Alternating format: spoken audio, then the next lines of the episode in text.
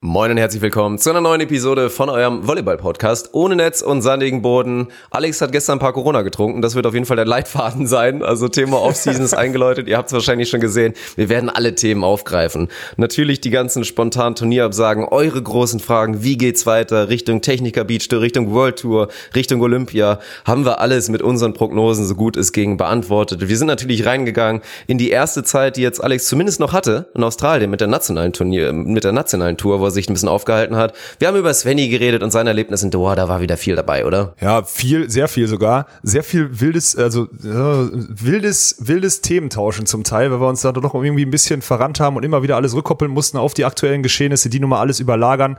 Ähm, so improvisiert wie aktuell die Situation auf der Beachvolleyball World Tour ist oder überhaupt im Sport oder in der Welt allgemein, ist auch diese Episode. Ich mag sie euch trotzdem wärmstens ans Herz legen. Ich äh, sende Grüße aus Australien und äh, hoffe, dass ich äh, die nächsten Grüße wieder aus Deutschland senden kann. In diesem Sinne viel Spaß. Beach volleyball is a very repetitious sport. It is a game of errors. The team that makes the fewest errors usually wins. Stokos will set. Survival to finish. Smith. Here comes Frohoff. Das ist der Matchball für Emanuel Rego und Ricardo Galo Santos. Caipirinha wird in Fässern geliefert. I will destroy your career in this moment. Deutschland holt Gold! So, jetzt sag mal ganz ehrlich, wie viele Corona gab's gestern? Ähm, ich weiß es nicht mehr. Ich will nicht den keinen Kommentar-Joker ziehen, aber ich weiß es nicht mehr ganz genau. Der wäre auch früh. Der wäre sehr früh. Ob ja, das ja. taktisch clever ist, ist dann wieder die nächste Frage, ne? Ja, ich wir sind gestern, also äh, Svenny ist dann wieder, äh, Hals über Kopf ist er wieder auf den, auf das, äh, auf ein Mischgetränk umgestiegen, also auf ein, ein Cola-Schnaps-Mischgetränk. Ich dachte, er wäre Hals über Kopf kurz mal wieder auf eine Australierin aufgestiegen. kurz mal wieder ist auch geil. nee, das ist nicht passiert. Aber wir haben gestern, ja, wir haben gestern Off-Season äh, zelebriert, wie du jetzt hier schon so verheißungsvoll angekündigt hast, ja. Meine Stimme hört sich auch ein bisschen so an, ne? Oder? Hört man das? Ich weiß nicht. Also ich habe so eine kratzige, ich habe so ein, so ein bisschen Kratzen im Hals. Den ganzen Tag.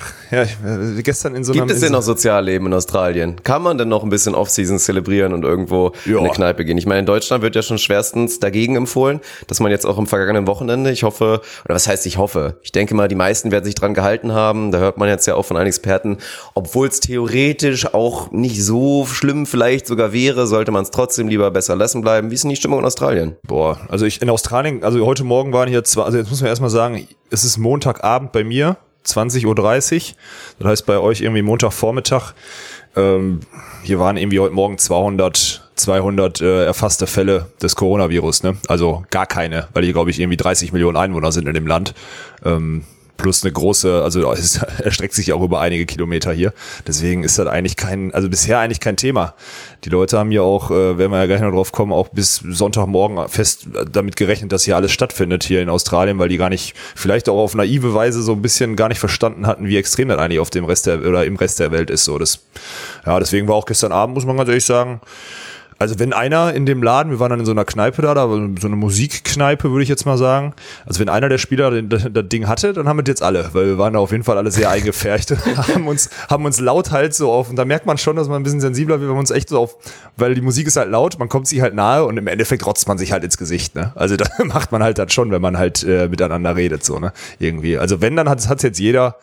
Aber an sich ist hier, also unter den Spielern und überhaupt in Australien ist da bisher gar nichts angekommen. Also ich glaube, das ist der beste Ort eigentlich, um gerade, also auf der Welt, glaube ich, gerade der beste Ort, würde ich jetzt mal so tippen, hier zu sein. Ja. Ja, und trotzdem hast du dich jetzt dagegen entschieden, nicht zu bleiben tatsächlich, weil du ja. jetzt ja auch mehr oder weniger vor die Wahl gestellt wirst. Ich meine, wir leben jetzt ja hier, das ist jetzt Woche eins Lockdown im Prinzip, beziehungsweise mhm. der Lockdown, der in Deutschland auch weiter voranschreiten wird. Ich weiß nicht, ob es je so dramatisch sein wird wie in Italien, dass wir wirklich gar nicht mehr raus dürfen, vielleicht auch in großen Städten oder es dann diese eine feste Uhrzeit geht oder du vorher beim Amt beantragen musst, so ich gehe jetzt einmal kurz einkaufen für die nächste halbe Stunde, ob wir so weit kommen werden, aber es ist ja jetzt so. Ich meine, es wird jetzt immer weiter durchtrickeln, die Schulen werden alle dicht sein, die Unis werden alle dicht sein und auch die fast alle Lebensbereiche, außer jetzt wirklich Lebenserhaltungsmaßnahmen wie ja, Supermärkte, Apotheken und so weiter werden jetzt auf jeden Fall bald dicht sein. Und das gilt halt höchstwahrscheinlich auch bald für die Flughäfen und für dich natürlich ein Thema. Also erstmal viele Länder wie auch die USA mit ihrem Protektionismus sagen jetzt, wir machen dicht, um uns natürlich vor den ganzen Missständen in den anderen Ländern zu schützen, ohne zu merken, dass in den USA es wahrscheinlich bald ebenfalls sehr, sehr schlimm sein wird. Aber ja. gut, klassische Weitsicht, die man da teilweise kennt aus den Staaten. Naja, aber dementsprechend, ja, Flughäfen könnten bald dicht sein, vielleicht auch schon Mitte, Ende der Woche und für dich jetzt die Wahl kurzfristig gewesen poker ich jetzt vielleicht ein kleines bisschen und vertag die Entscheidung, was dazu führen könnte, ich komme auf jeden Fall nicht mehr nach Deutschland in den nächsten Wochen, vielleicht Monaten, fahre ich mhm. direkt zurück oder mache ich mir eventuell jetzt eine schöne Zeit in der Offseason in Australien und erkunde mal ein bisschen das Land, oder? Das waren so, glaube ich, die drei Optionen. Ja, genau. Ich habe jetzt, also das war ganz krass, weil ich mich bis gestern halt, also für alle erstmal, ich habe ja bis gestern noch dieses, dieses Turnier gespielt, da können wir gleich gerne auch nochmal drauf kommen. Ähm, da habe ich mich da gar nicht mit beschäftigt. So heute Morgen dann aufgewacht. Ich habe halt schon den ganzen Tag gemerkt, äh, also ich bin jetzt, ich teile gerade eine Ferienwohnung mit, äh, mit Svenedikt, äh, Sinja und Tommy. Und ähm, ich habe gemerkt den ganzen Tag, mir ist, ich will nicht sagen, mir ist langweilig, aber ich bin unproduktiv, weil man weiß, man hat jetzt kein Ziel Ne? Also wenn ich jetzt zum Beispiel wüsste, am Donnerstag ist hier Hauptfeld drei Sterne, dann wäre ich jetzt anders. Hätte ich heute wieder trainiert oder hätte maximal schnell regeneriert und hätte natürlich auch gestern kein, kein Corona getrunken so. Aber kein Eimer Corona. Ja, es gibt hier wirklich so, also das ist eigentlich ganz geil sonntags hier. Erste Mega Reihe geil. direkt am Strand trinken die Leute halt diese Corona-Buckets, die holen sich die dann, stellen die dann auf ihre. Macht, auf ihre macht man das, obwohl ich denke immer die ganze Zeit, es hört sich immer noch so nach Mexiko an, dabei bist du ja in Australien. Ja. Deswegen wollte ich gerade fragen, weil ich habe das letztens das erste Mal auch gesehen und das ist komplett unterschätzt und mega geil. Ich habe das, glaube ich, irgendwo in einer, in einer Werbung oder in einem Clip gesehen und mir war das vorher gar nicht bewusst, dass ja original Corona-Trinken scheinbar wirklich auch mit dieser Salzkruste drumherum ist. Da machst du halt nicht nur irgendwie Limette oder Zitrone, je nach Wahl. Ich glaube, mhm. original ist ja eigentlich Limette Limette machst du dann da rein, sondern du nimmst dann halt noch den Saft, den, den Zitronen- oder Limettensaft, gehst dann da so außen am Flaschenrand rum ja. und machst so eine kleine Salzkruste, dass du immer noch so ein, so ein bisschen Salz hast. Und das ja. habe ich jetzt nicht mit Corona, aber mal mit einem anderen Getränk ausprobiert und das ist ja mega geil, Alter. Für den Sommer ist ja auch mhm. gerade gut. Ich meine, wenn du vorhast, ein paar Bierchen zu trinken, ein bisschen gegenzusteuern mit Salz, perfekte Option. Ey, nicht ist schlecht. Nicht, nicht verkehrt, ne? Und das machen, das zelebrieren hier eigentlich. Und das ist schon ganz geil. So in erster Reihe, du guckst auf die, guckst auf die Brandung, da sind hunderte Surfer draußen im Wasser und die stehen da halt alle, jetzt gerade so Sonntag sitzen die da halt alle, essen irgendwie einen Burger oder so und gucken, und gucken dann halt äh, den, den Surfern zu und trinken dabei Corona, ne? Und auch mit so einer gewissen, ich weiß, würde mich mal interessieren, ob da jetzt gestern massiv viel Corona getrunken wurde, einfach nur weil die Leute jetzt so ja, ironisch witzig fanden, oder ob das hier einfach ja, so ein Getränk schon. Ist. Ja, aber du siehst schon. hier auch wirklich oft Corona-Werbung an den Bars oder so. Also ist ein, ist ein ja, Getränk. Gut, und weil die Leute einfach keine Vollidioten sind und einfach mal ausblenden und verstehen, dass Corona nach wie vor einfach noch ein nettes Getränk ist, gerade für so ein Urlaubsszenario. Genau. genau, ist auch so. Also es passt ja einfach sehr gut rein. Es ist ein sehr gutes Match hier äh, in, in, in der Gold Coast hier in Australien und äh, Corona, das passt ganz gut. Und aber ganz ehrlich, also um jetzt mal auch nicht so viel Werbung für das Getränk. Mein, mein Geschmack ist es ja eigentlich nicht. Also man kann davon eins trinken bei sommerlichen Temperaturen. Ist ein geiles mehr, Urlaubsbier, mehr ja, genau. auch nicht, ehrlich gesagt. Ja. Es lohnt sich auch nicht da dann. Ich meine, im Angebot kriegst du in Deutschland, glaube ich, für 5,99. Das lohnt sich in dem Fall nicht. Aber wenn du mal ein bisschen Urlaubsfeeling haben willst, ist ja immer die Geschichte. Das San Miguel in Spanien schmeckt mega geil. Ja, genau. die, die kleine Dose in Italien ohne Pfand schmeckt auch geil, auch wenn es irgendein Billigbier ist oder irgendwas. Das ist ja immer das Ding. Aber klar, ist jetzt, ist ja jetzt auch vom Reinheitsgebot auch äh, einige Meter entfernt, das gute Corona. ja, stimmt. Aber ich finde es schon nicht schlecht. Kann man mal machen. Ja, so, wo waren wir abgedriftet? Mann, ey, ich bin schon, ich habe gestern zu, wahrscheinlich doch zu tief ins Bierglas geguckt und deswegen die ganze Zeit bei ja, dem Thema. Nicht, viel abgedriftet. Also, abgedriftet. wir werden jetzt heute sagen, auch nochmal Thema Panikmache, Moralkeule und so, werden wir, glaube ich, jetzt nicht so krass ausweiten. Also wir werden natürlich ein bisschen wahrscheinlich drüber sprechen müssen, wie wir die Entscheidung jetzt so wahrgenommen haben. Natürlich auch von der Volleyball-Bundesliga, die ja bis zu mir runterging tatsächlich, weil ja auch mein Spielbetrieb mhm. in der Regionalliga eingestellt wurde. Ich glaube, also das waren die offiziellen News vor ein, zwei Tagen. Wahrscheinlich spielt jetzt auch wirklich gar keiner mehr. Egal was für eine Klasse, egal wie viele Zuschauer potenziell da wären. Da werden wir uns ein bisschen drüber unterhalten. Aber ich wollte auch hier, weil ich es jetzt bei, bei IGVS auch gemacht habe, wollte ich noch einmal darauf aufmerksam machen, weil ich da Rückmeldungen bekommen habe, die das auch echt gut fanden und meinten, ey, finde ich cool, dass du das machst, weil Verantwortungsrolle und so, wenn man halt so ein gewisses Medium mit einer gewissen Reichweite hat, will ich bitte nochmal dazu aufrufen, dass jeder von euch wirklich zusieht, dass auch nicht dieser Podcast irgendwie euer Bildungsweg eins ist. Ich hoffe mal, dass es für die wenigsten jetzt natürlich der Fall wäre. Aber es gibt ein Mindestmaß, was ich wirklich empfehlen kann. Das ist nämlich genau das, was ihr jetzt gerade macht, einfach mal einen informativen Podcast hören und ich kann euch da natürlich alle ans Herzen legen. NDR Info mit Christian Drosten, Head Virologe ja. der, der Charité in Berlin. Das Corona-Update heißt die ganze Geschichte, glaube ich. Ihr findet es nicht auf Spotify tatsächlich, aber auf allen anderen Plattformen und das bedeutet für euch einmal täglich eine halbe Stunde Input und ihr seid dann wirklich gebildeter als 98 Prozent der Menschen. Also ich finde es krass, in den letzten Tagen, wenn ich mich mit Leuten drüber unterhalten habe und dann so ein paar Sachen rezitiert habe, die ich da im Podcast aufgenommen und verstanden habe, waren immer alle ganz erstaunt und dachten so, Alter, hast du dich jetzt da komplett reingefuchst? Und ich dachte so, nee, ich habe halt so das absolute Mindestmaß an, an Eigenbildung habe ich jetzt so gerade betrieben in den letzten Tagen. Und das reicht schon aus, dass du dazu in den Extremen gehörst. Also alle, die es noch nicht gemacht haben, bitte bleibt da weiter am Ball, weil es wird ja nicht, es wird ja nicht weniger entscheidend. Es wird auf jeden Fall den Siedepunkt haben wir immer noch nicht erreicht und da dann trotzdem in gewissen Bereichen nochmal locker durch die Hose atmen zu können thematisch, weil man weiß, wie es funktioniert, weil man weiß ungefähr, wie die ganze Geschichte läuft. Das ist schon wertvoll. Also macht das bitte. Hm, ja, das ist ein guter Hinweis. Habe ich auch schon mal reingehört. Ich habe auch echt jetzt die letzten Tage habe ich mich so ein bisschen. Ich glaube immer, wir kriegen schon, also über den DOSB und so haben wir schon Infos immer ein bisschen früher gekriegt, glaube ich, als normalerweise rausgedrängt wurde. Das ist mir jetzt immer so aufgefallen. Also trotz der Zeitverschiebung ist halt bei mir irgendwie immer alles angekommen. Ähm, wie ist denn, wie ist denn jetzt da gerade der Stand? Wovon geht man denn in Deutschland da überhaupt aus? Ich habe überhaupt keinen Plan. Also du hast ja vorhin einmal angefangen, darüber zu reden, ob, ob zurückkommen oder hier bleiben. Da wollte ich noch einmal kurz. Ich habe heute seit mittags gemerkt, dass ich ich habe einfach keine, also ich habe keine Ruhe hier rumzusitzen, weil ich merke halt, hier wird man sau unproduktiv. Ne? Also Training ist gerade so, fällt halt ein bisschen hinten rüber, weil jetzt alle Turniere abgesagt sind. Und äh, ihr wacht alle, also jetzt nicht böse gemeint, ihr wacht alle nicht, weil du um 18 Uhr wach wirst, sondern einfach, weil 18 Uhr meiner Zeit sind die ersten von euch dann wach. Also die Leute, mit denen ich tagtäglich dann arbeite, diese Projekte, die man weiter vorantreiben könnte. Das heißt, der ganze Tag ist rum, bis ich dann irgendwann anfangen kann zu arbeiten. Das ist ganz komisch. Und deswegen habe ich mich halt entschieden, jetzt, also Frauchen hängt jetzt auch gerade in der, in der, in der Hotline von, von meinem, von der Fluggesellschaft und versucht da irgendwie meinen Flug umzubuchen. Das soll wohl möglich sein, aber man kommt da halt gerade nicht rein.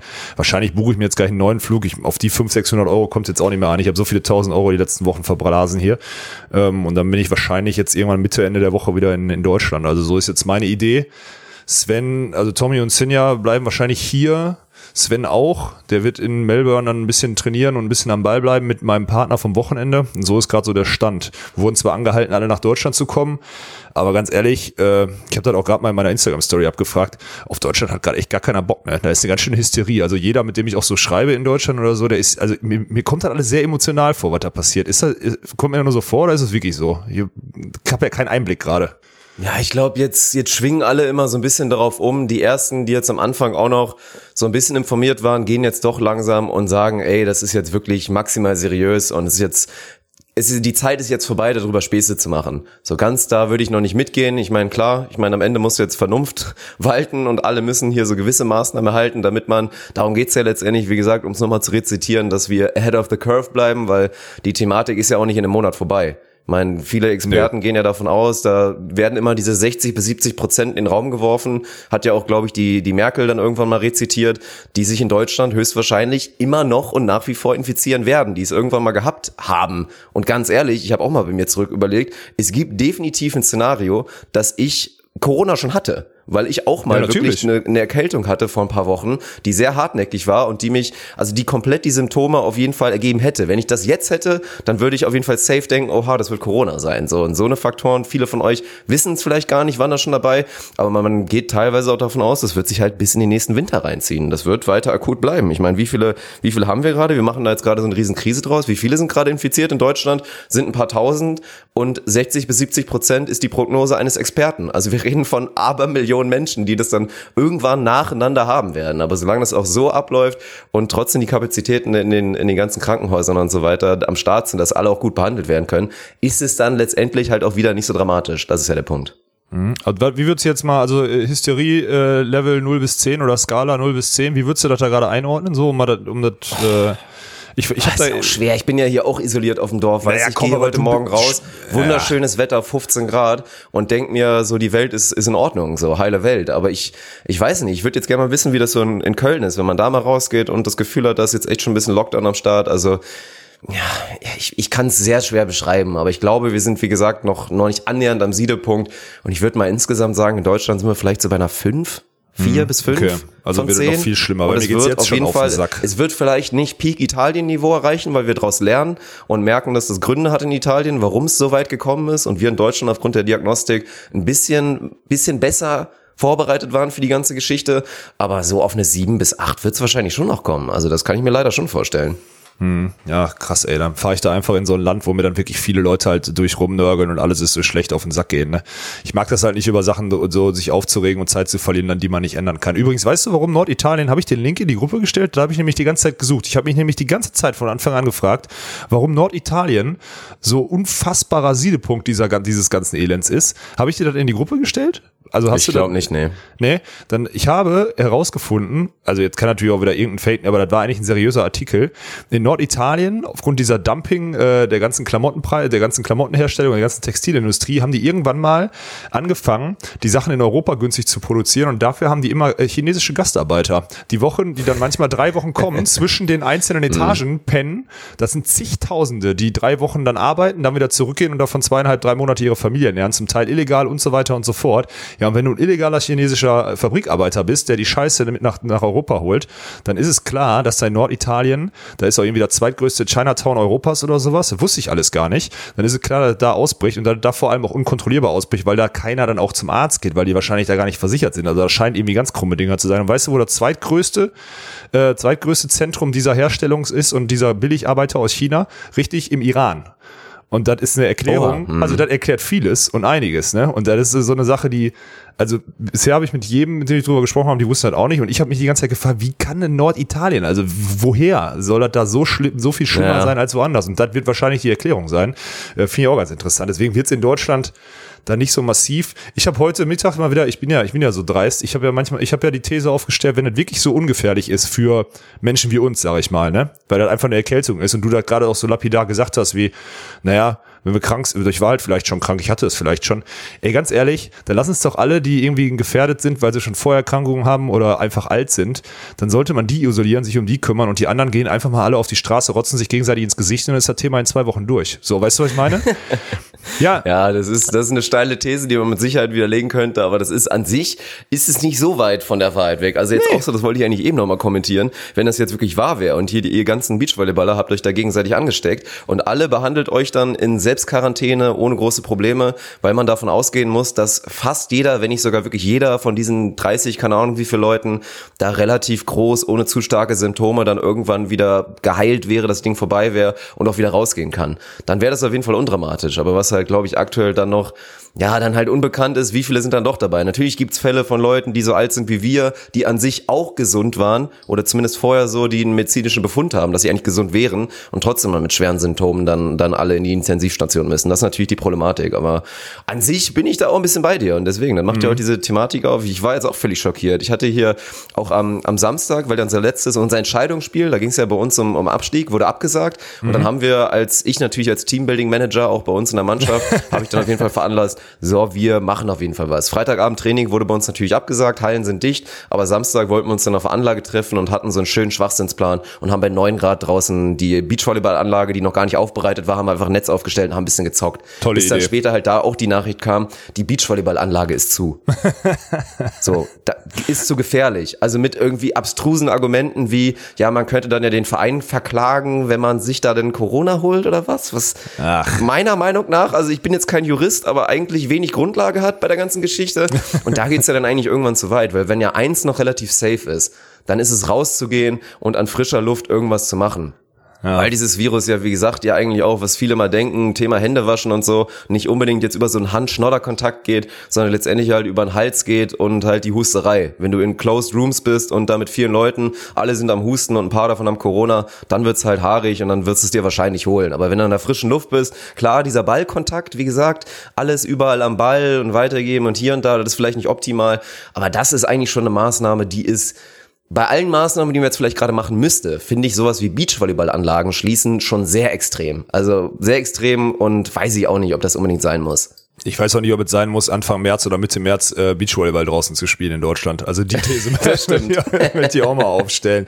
Deswegen, ja. Ach, ich bin da, ich bin da wieder auch, ich glaube, ich bin da auch wieder zu stumpf. Ich habe mich auch schon mit ganz vielen Leuten auch schon wieder, ich, äh, ja, irgendwie über, über Nachrichten oder so auch gezopft, weil da halt immer, also da kommen halt immer diese emotionalen Aussagen dann auch so, ne? Und dann so, auch für Kleinunternehmer. Ich bin da ja auch eher, ich denke da ja auch eher wieder wirtschaftlich so, ne? Wenn wir das jetzt alles so ausdämmen und immer wieder und jetzt, keine Ahnung, dann vielleicht ein Jahr oder so, die 40, 50 Millionen sich über ein Jahr jetzt infizieren. Ja, was, was bewirkt das mit der, mit der Wirtschaft, ne? Jeder Kleinunternehmer geht gerade pleite, so ungefähr. Bin ich auch mal gespannt. Ich glaube, ich sag, also meine These ist nach wie vor, dass das der größte, also das größere Problem wird, als äh, Natürlich. dann 40, das, 50 das Millionen müsste Husten jedem haben. klar sein. Ja, nee, ist es nicht. Glaube ich nicht. Die weil sonst die Leute nicht so Auswirkungen, die auf uns zukommen, ganz brutal sein werden. Und wie gesagt, das meine ich jetzt bei, IGVS auch so, ist ja auch so ein schöner kleiner Funfact, wenn die Leute jetzt rüber gucken nach China und drüber lachen und wir hatten das auch oft schon in den Streams, die Diskussion, weil man natürlich die ganzen Videos kennt. Du hast auch die in Insta-Story gezeigt von diesen Wet Food Markets und da Jo. ist die Scheiße ja auch mehr oder weniger losgegangen oder viele, viele von diesen ganzen Virusausbrüchen, die wir auch in den letzten Jahrzehnten und Jahrhunderten hatten, ist, sind halt oft daraus entstanden, dass über hier Wildlife Farming und so da irgendeiner meinte, ein wildes Tier essen zu müssen, was halt Jo. nicht tausende von Antibiotika in den Rachen gestopft bekommen hat und dadurch halt eine Krankheit in den Menschen übertragen wurde, die sich dann verbreitet hat. Und dann lachen da jetzt alle so ein bisschen drüber, weil ja viele auch so einen China-Hate haben. Was für mich teilweise, wie gesagt, ein bisschen unbegründet ist. Ich meine, die essen halt Hunde, wir essen Schweine, so ist ungefähr das Gleiche, ehrlich gesagt, abgesehen von dem ganzen sozialen und kulturellen. Ja, und dann gucken alle rüber und lachen jetzt so und sagen, haha, voll geil, jetzt hier die ganzen, die ganzen Scheißfirmen, hier Nike, Adidas, eher, was ja alles Sklaventreiber ist, die müssen jetzt alle dicht machen. Und die wenigsten verstehen halt, wie dramatisch das ist, weil halt einfach China so unfassbar viel produziert und überall hin. Also das ist ja, das ist ja nur der eine Punkt. Und jetzt macht bei uns sogar schon alles dicht. Also ich bin gespannt. Das wird in einem Jahr potenziell, ich bin jetzt der allerletzte, der da überhaupt eine Meinung zu hat. Das ist alles ganz, ganz gefährliches Achtelwissen. Aber die Prognose ist schon sehr real. Dass also der wirtschaftliche Einbruch, der da kommen wird, bin ich mal gespannt, wie das aufgefangen wird. In Deutschland sollten wir in der Lage sein, das irgendwie zu machen, aber auf der ganzen Welt mal schauen. Ja, aber trotzdem, das wird Auswirkungen haben und das wird auch die nächsten Jahre Auswirkungen haben. Also, also ich bin, wenn ich jetzt ein Unternehmen wäre, was irgendwelche, also was so eine ungewisse Zeit hat, ich würde jetzt kein Beachvolleyball-Turnier sponsern, um jetzt mal beim Beachvolleyball zum Beispiel zu bleiben. Also Na ich klar, würde da ja. die Gelder komplett einfrieren und selbst wenn es wieder irgendwann wieder freigegeben wird, Events zu machen, ähm, müsste ich müsste ich mir dreimal überlegen, ob ich jetzt meine erste Kohle irgendwie oder die Kohle, die vielleicht noch übrig ist, dann da irgendwie in Marketing schieße oder ob ich erstmal irgendwie versuche, meine eigene interne Infrastruktur wieder aufzubauen. Ne? Und das sind so Sachen, die uns in unserem ganzen, also in unserer ganzen, in unserem ganzen Leben noch ganz, ganz, ganz lange äh, irgendwie begleiten werden. Deswegen bin ich auch wirklich dafür, ey, lass uns doch einfach 50, 50 Millionen gleichzeitig Husten haben und dann ist gut. Also klingt jetzt total doof und ich kriege dafür auch wieder so viel Hate, aber ähm, am Ende glaube ich, dass das, dass das, mehr, mehr Sinn macht als diese Panikmache. Ich meine, für mich war das jetzt ganz geil, weil ich ja durch meine Banklehre letzte Woche, ich habe ein paar Put-Optionen an der Börse gemacht und habe ein paar, also ein paar Euro gemacht, weil klar war, dass die Werte alle runtergehen. Ich nenne da jetzt mal keine Zahlen, aber für mich wird Da das dann werden eigentlich etliche Leute eine Mark gemacht haben. Also Ja, natürlich. Du Da, musst- du hast da mir das auch gestern erzählt und ich dachte mir schon, ja, du Arschloch, weil ohne Scheiß, selbst ich, und ich bin da so weit von entfernt, hatte mal kurz drüber nachgedacht, so, boah, wenn ich jetzt hier Kapital hätte, dann wird selbst ich drüber nachdenken, jetzt da mal ein bisschen was zu machen, weil das ja auch, glaube ich, relativ offensichtlich war für Experten, dass du da mit so ein, zwei, ja, wirklich vorsichtigen Kalkulationen, da glaube ich, das ganz gut ausnutzen kannst, die Situation. Ja, also da brauchst du nicht, also da, das ist wirklich, da, da braucht es jetzt kein Hellseher sein. Das war komplett logisch, dass da die Werte einkrachen. Und wenn du drauf setzt, dass die Werte einkrachen, dann machst du in einer, in einer schnellen Minute machst eine schnelle Mark. Ähm, genau das gleiche ist, kannst du ja jetzt, wenn, wenn jetzt die Fluggesellschaften alle am Boden bleiben, kannst du ja mal die Lufthansa-Aktie mal angucken.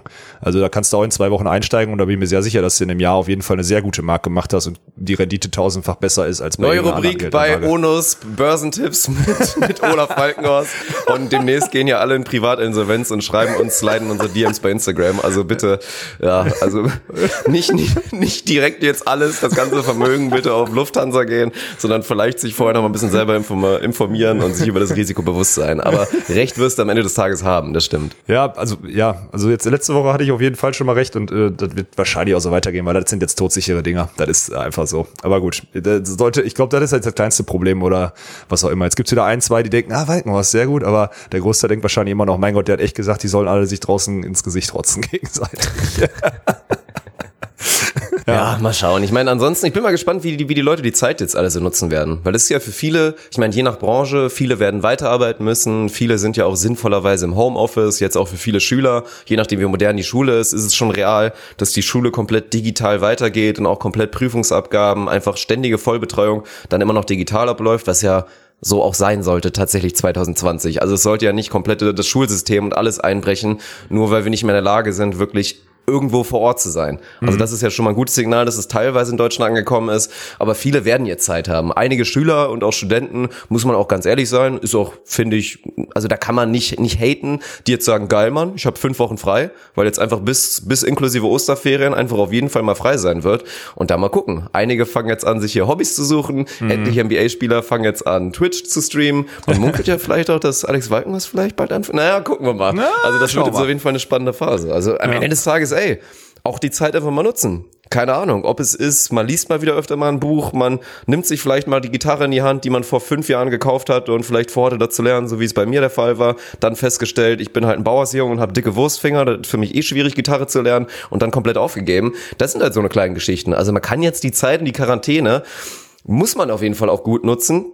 Und für alle, die jetzt wirklich betroffen sind und von ihrem normalen Leben abgeschnitten werden, da musst du schon ein bisschen kreativ werden, weil ansonsten, das weiß auch jeder, gerade jeder Sportler, wo jetzt auch viel wegfallen wird, Fitnessstudio weg, Beachvolleyball potenziell weg, worauf sich, glaube ich, viele Hörer bei uns gefreut haben. Da musst du jetzt echt schauen, wie du jetzt wirklich die Zeit gut nutzen kannst, ohne dass dir nach zwei Wochen nicht komplett langweilig ist. Ja, mir wird ja wahrscheinlich nach einem halben Tag langweilig. Also, wenn wir da nicht irgendwie, also wenn ich jetzt zurück bin, dann müssen wir uns auf jeden Fall was einfallen lassen, dann müssen wir uns irgendwo Schlüssel von der Beachvolleyballhalle klauen und dann da irgendwie ein bisschen Content produzieren und was auch immer, weil, oder, oder ich muss wirklich anfangen zu streamen, weil sonst wird mir da echt ein bisschen langweilig dann. Also, das weiß ich jetzt schon, habe ich ja heute schon gemerkt. Ich sitze hier einen halben Tag, keiner ist bei, keiner ist online, alle Anfragen werden nicht beantwortet. Du kannst auch irgendwie, kannst ja mit keinem konsumieren, äh, äh, irgendwie, irgendwie keiner antwortet dir auf irgendeine Frage, weil die gerade alle genug mit sich selber zu tun haben. Also, das ist schon echt eine scheiß Zeit für jemanden, der eigentlich nicht so zwei Stunden mal ruhig sitzen kann. Das ist schon, Mann, ey. Ja, aber ich komme jetzt erstmal zurück und dann gucken wir, was wir aus der Situation machen, weil da öffnen sich immer wo, ne, das haben wir letztes Jahr gemacht durch meine, durch meine Verletzung. Wenn irgendwo eine Tür zugeht, gehen auch immer wo irgendwo anders Türen auf. So, das haben wir nämlich letztes Jahr schon festgestellt. Ich zahle hier gerade in das Phrasenschwein ein. Das ist in dem Fall der Pokal, der, der hier vor mir steht. Ich habe nämlich einen schönen Pokal gekriegt hier. In Australien gibt's nämlich bei der nationalen Tour gibt's einen Pokal, Dirk, im Gegensatz zur deutschen Oha, Tour gescheitert. Was hat ja. der für einen Platz gemacht? Ich habe gesehen, also ich habe die Story natürlich verfolgt. Ich weiß nicht, ob ich die Endphase mitbekomme. Im letzter Stand war, dass ihr im Halbfinale wart. Mit dem guten Nate, muss man ja sagen. Grüße Ja. gehen auf jeden Fall raus. Er wird Ja. höchstwahrscheinlich zuhören.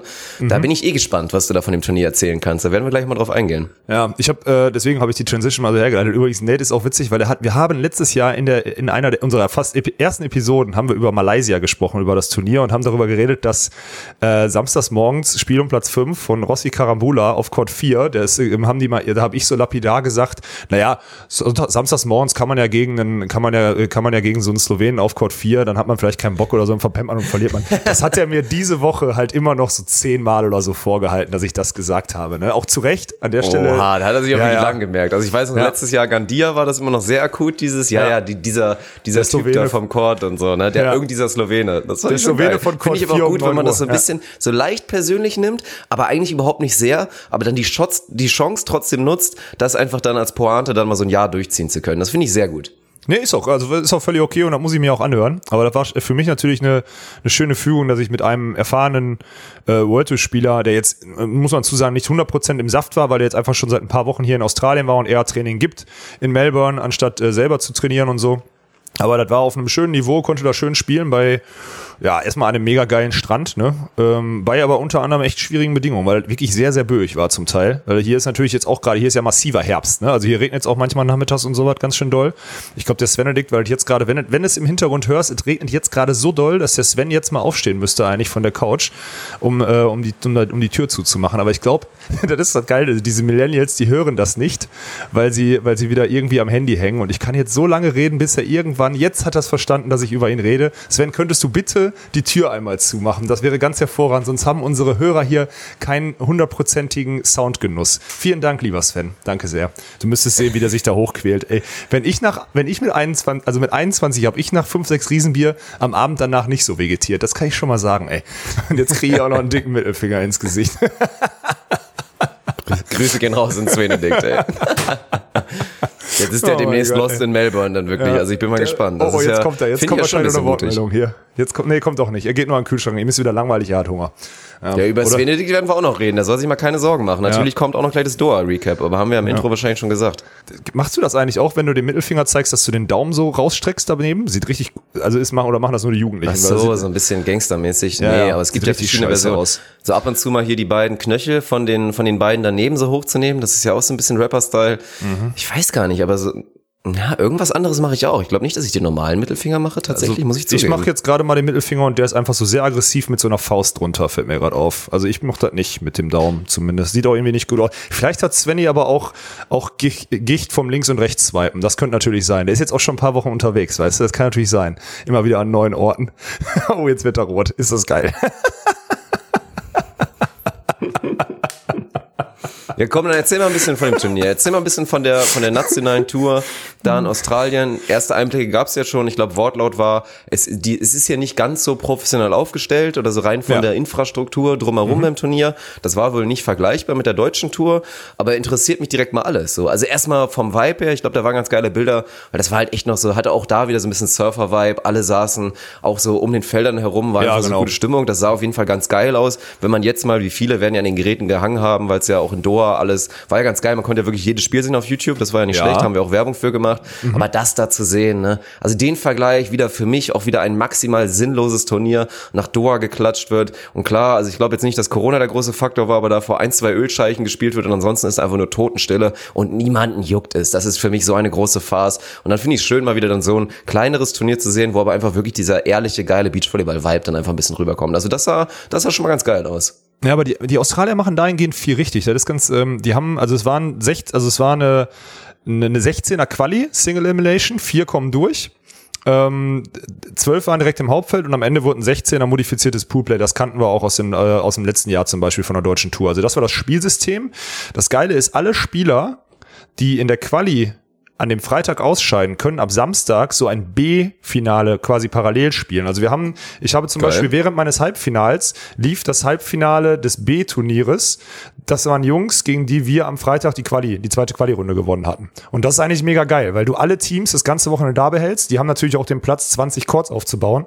Aber das war natürlich, also das ist eine coole Sache, weil dadurch dieser Vibe einfach komplett stehen bleibt. Dann ab Samstag sind Jugendliche angereist, weil die jetzt ursprünglich von Sonntag bis Mittwoch halt die Jugendmeisterschaften, die australischen dort geplant hatten. Also die lassen so eine Anlage halt dann da stehen und zum größten Abschluss dieses Volley Slams, so nennt sich das hier, ähm, hätten die dann halt das Drei-Sterne-Turnier gespielt. Also es war von der Struktur her, um so eine Community zu vereinen, ja, die Jugendspieler haben noch die Finals der nationalen Serie mitgekriegt, also ihre vielleicht zukünftigen, zukünftigen Profis äh, oder was auch immer gesehen oder Vorbilder und haben dann eine Woche danach noch die Chance, die besten Spieler der Welt in, an ihrem Strand zu sehen. Und das ist natürlich komplett geil. Also das zu vereinen, ist mega geil, finde ich. Und das haben die Australier drauf. Das ist in Deutschland steht das, glaube ich, gar nicht zur Debatte, weil das, das Spielsystem so fixiert ist. Ne? Das fand ich mega cool. Struktur war halt so ein bisschen, also man musste zum Beispiel zum Teil selber anschreiben und zweiten Schiedsrichter stellen. Und das ist dann bei 30 Grad, wenn du drei Spiele am Tag machst, ist das dann doch Da schon hast du immer richtig Bock relativ. drauf, oder? Ja, ist anstrengend, definitiv. Also habe ich gar keinen Bock drauf. Aber man muss auch sagen, wenn du gewinnst, musst du nicht. Ne? Also dann hast du halt, hast du halt Glück. Aber ist halt auch krass, wenn du, wenn du, wenn du zweimal verlierst, oder, irgendwie, oder wenn du verlierst, musst du halt dann zwischen den beiden Spielen hast nur eine Stunde Pause und da musst du 45 Minuten von pfeifen. Also das sind so ein paar Sachen, die halt dem Profisport so ein bisschen abtrünnig sind. Aber an sich ist das einfach ein geiles Event und der Vibe an so einem Strand und die Leute sitzen einfach ums Feld drumherum, das ist schon cool. Und überhaupt die ganzen Leute sind auch wieder geiler. Da kommen geile Sprüche, da werden Situationen abgefeiert, da gibt's mal einen coolen Spruch, die Spieler zwinkern sich zu. Am Ende ist es wahrscheinlich so, weil da nicht so viel Geld und so viel Professionalisierung hintersteckt, wie vielleicht bei einem oder anderen in, auf der deutschen Tour, beziehungsweise den Spielern wird ja eingeredet, dass sie Profis sind. Ich, mir gefällt es hier wieder besser, aber das ist, äh, in, ist eher vergleichbar Richtung USA, so der Vibe auch am Strand und wie die Felder aufgebaut sind und das ist einfach cooler als, äh, als bei uns in Deutschland. Bei uns ist alles so strikt und so, so nach Vorschrift. Ist einfach so. Also du hast das schon sehr gut wahrgenommen von außen, stimmt. Wie habt ihr denn abgeschnitten jetzt? Hast du schon gesagt? Ich habe es glaube ich nicht mitbekommen. nee, ich bin ja Erster geworden. Naja, wir haben gewonnen. Also ich bin, Okay. ich, ich beende die Saison 2020 quasi äh, Als Weltmeister unge- sozusagen. ungeschlagen. Ja, genau. Ich habe alle Turniere International der letzten. Kontinent und direkt gewonnen, Mensch, ist das eine Ansage. Aber ja. beschreib mal das Niveau so ein kleines bisschen. Also da werden ja auch, ich meine, man hat's ja mitbekommen, auch im Damenturnier waren ja dann Sandra Ettlinger und Sarah Schneider, die dann auch, glaube ich, da national bei den Damen da angegriffen haben. Und Ja. da werden ja auch ein, zwei internationale Teams dabei gewesen sein. Aber war das jetzt schon so ein Ding, dass du mit Nate, der auch ein World Tour Spieler ist und der auch natürlich ein guter Mann ist, auch wenn er jetzt gerade vielleicht nicht ganz hundertprozentig im Saft ist, dass ihr da antretet und das dann auf jeden Fall auch gewinnen müsst? Oder wie, wie kannst du das Turnier da so beschreiben? Auch allgemein unter den wirklichen Nationalen, unter den Australiern. ein, zwei Australier, wir haben ja auch im Finale gegen Australier gespielt, die, die waren dann auch ganz gut. Da war einer, der hat auch bei den Alpenvolleys gespielt. Hodges oder so hieß der, glaube ich. Der hat letztes Jahr oder vorletzte Saison hat er bei den Alpenvolleys in der ersten Liga gespielt, hat früher auch äh, Nationalmannschaft in der Halle gespielt. Und ein Athlet mit einem der Nachwuchs äh, erweiterten Bundeskader-Athleten beziehungsweise Nationalmannschaftsathleten hier aus Australien. Gegen die haben wir im Finale gespielt, haben im Viertelfinale äh, Krattiger Brea geschlagen, also die Schweizer, und äh, im Halbfinale Mitralhausen. Ne? Also es waren halt auch noch zwei Schweizer dabei und zwei kanadische Teams, die auch noch da waren. Äh, zwar nicht die, nicht Pello Schächter, sondern die Teams, die dahinter sind, aber trotzdem, also war das Niveau war Na, in der Spitze war es, also die ersten fünf, sechs Teams waren auf jeden Fall sehr, sehr brauchbar und wir hatten drei, drei, vier wirklich, wirklich schwierige und gute Spiele. Also es hat mega Bock gemacht und war im Nachgang jetzt eigentlich eine Top, also ich habe acht Spiele gemacht am Wochenende, war dementsprechend durch auch, aber es war an Eigentlich sich geile top. Vorbereitung, ne? Ja, mega. Vor allem genau an den, auf den Chords, die du hättest halt ab Donnerstag dann im Hauptfeld bespielt bei der World Tour. Also die Idee Ja. unserer Planung hier, die war eigentlich ganz gut. Ist halt natürlich komplett nicht aufgegangen, aber an sich war das ein geiles Turnier. Und wenn ich die auch mit Sven hätte gespielt können, wäre das auch eine gute Sache gewesen. Also grundsätzlich war der, wir können, also unser ursprünglicher Plan, der war erstmal gut. Man muss auch mal die positiven Sachen erwähnen. Der war erstmal gut. Jetzt am Ende ist natürlich alles, also für das Turnier bin ich jetzt alleine hier hingefahren, hätte ich natürlich sonst nicht gemacht, weil ich, mir fällt halt einfach mal auf, jetzt gerade mal die Flugverbindung geguckt. Die schnellste Flugverbindung ist 30 Stunden. Und dann über Flughäfen, wo du nicht weißt, ob du da irgendwie weiterkommst oder so. Es ist so krass. Ich bin einfach so weit weg. Das ist Wahnsinn. Ja.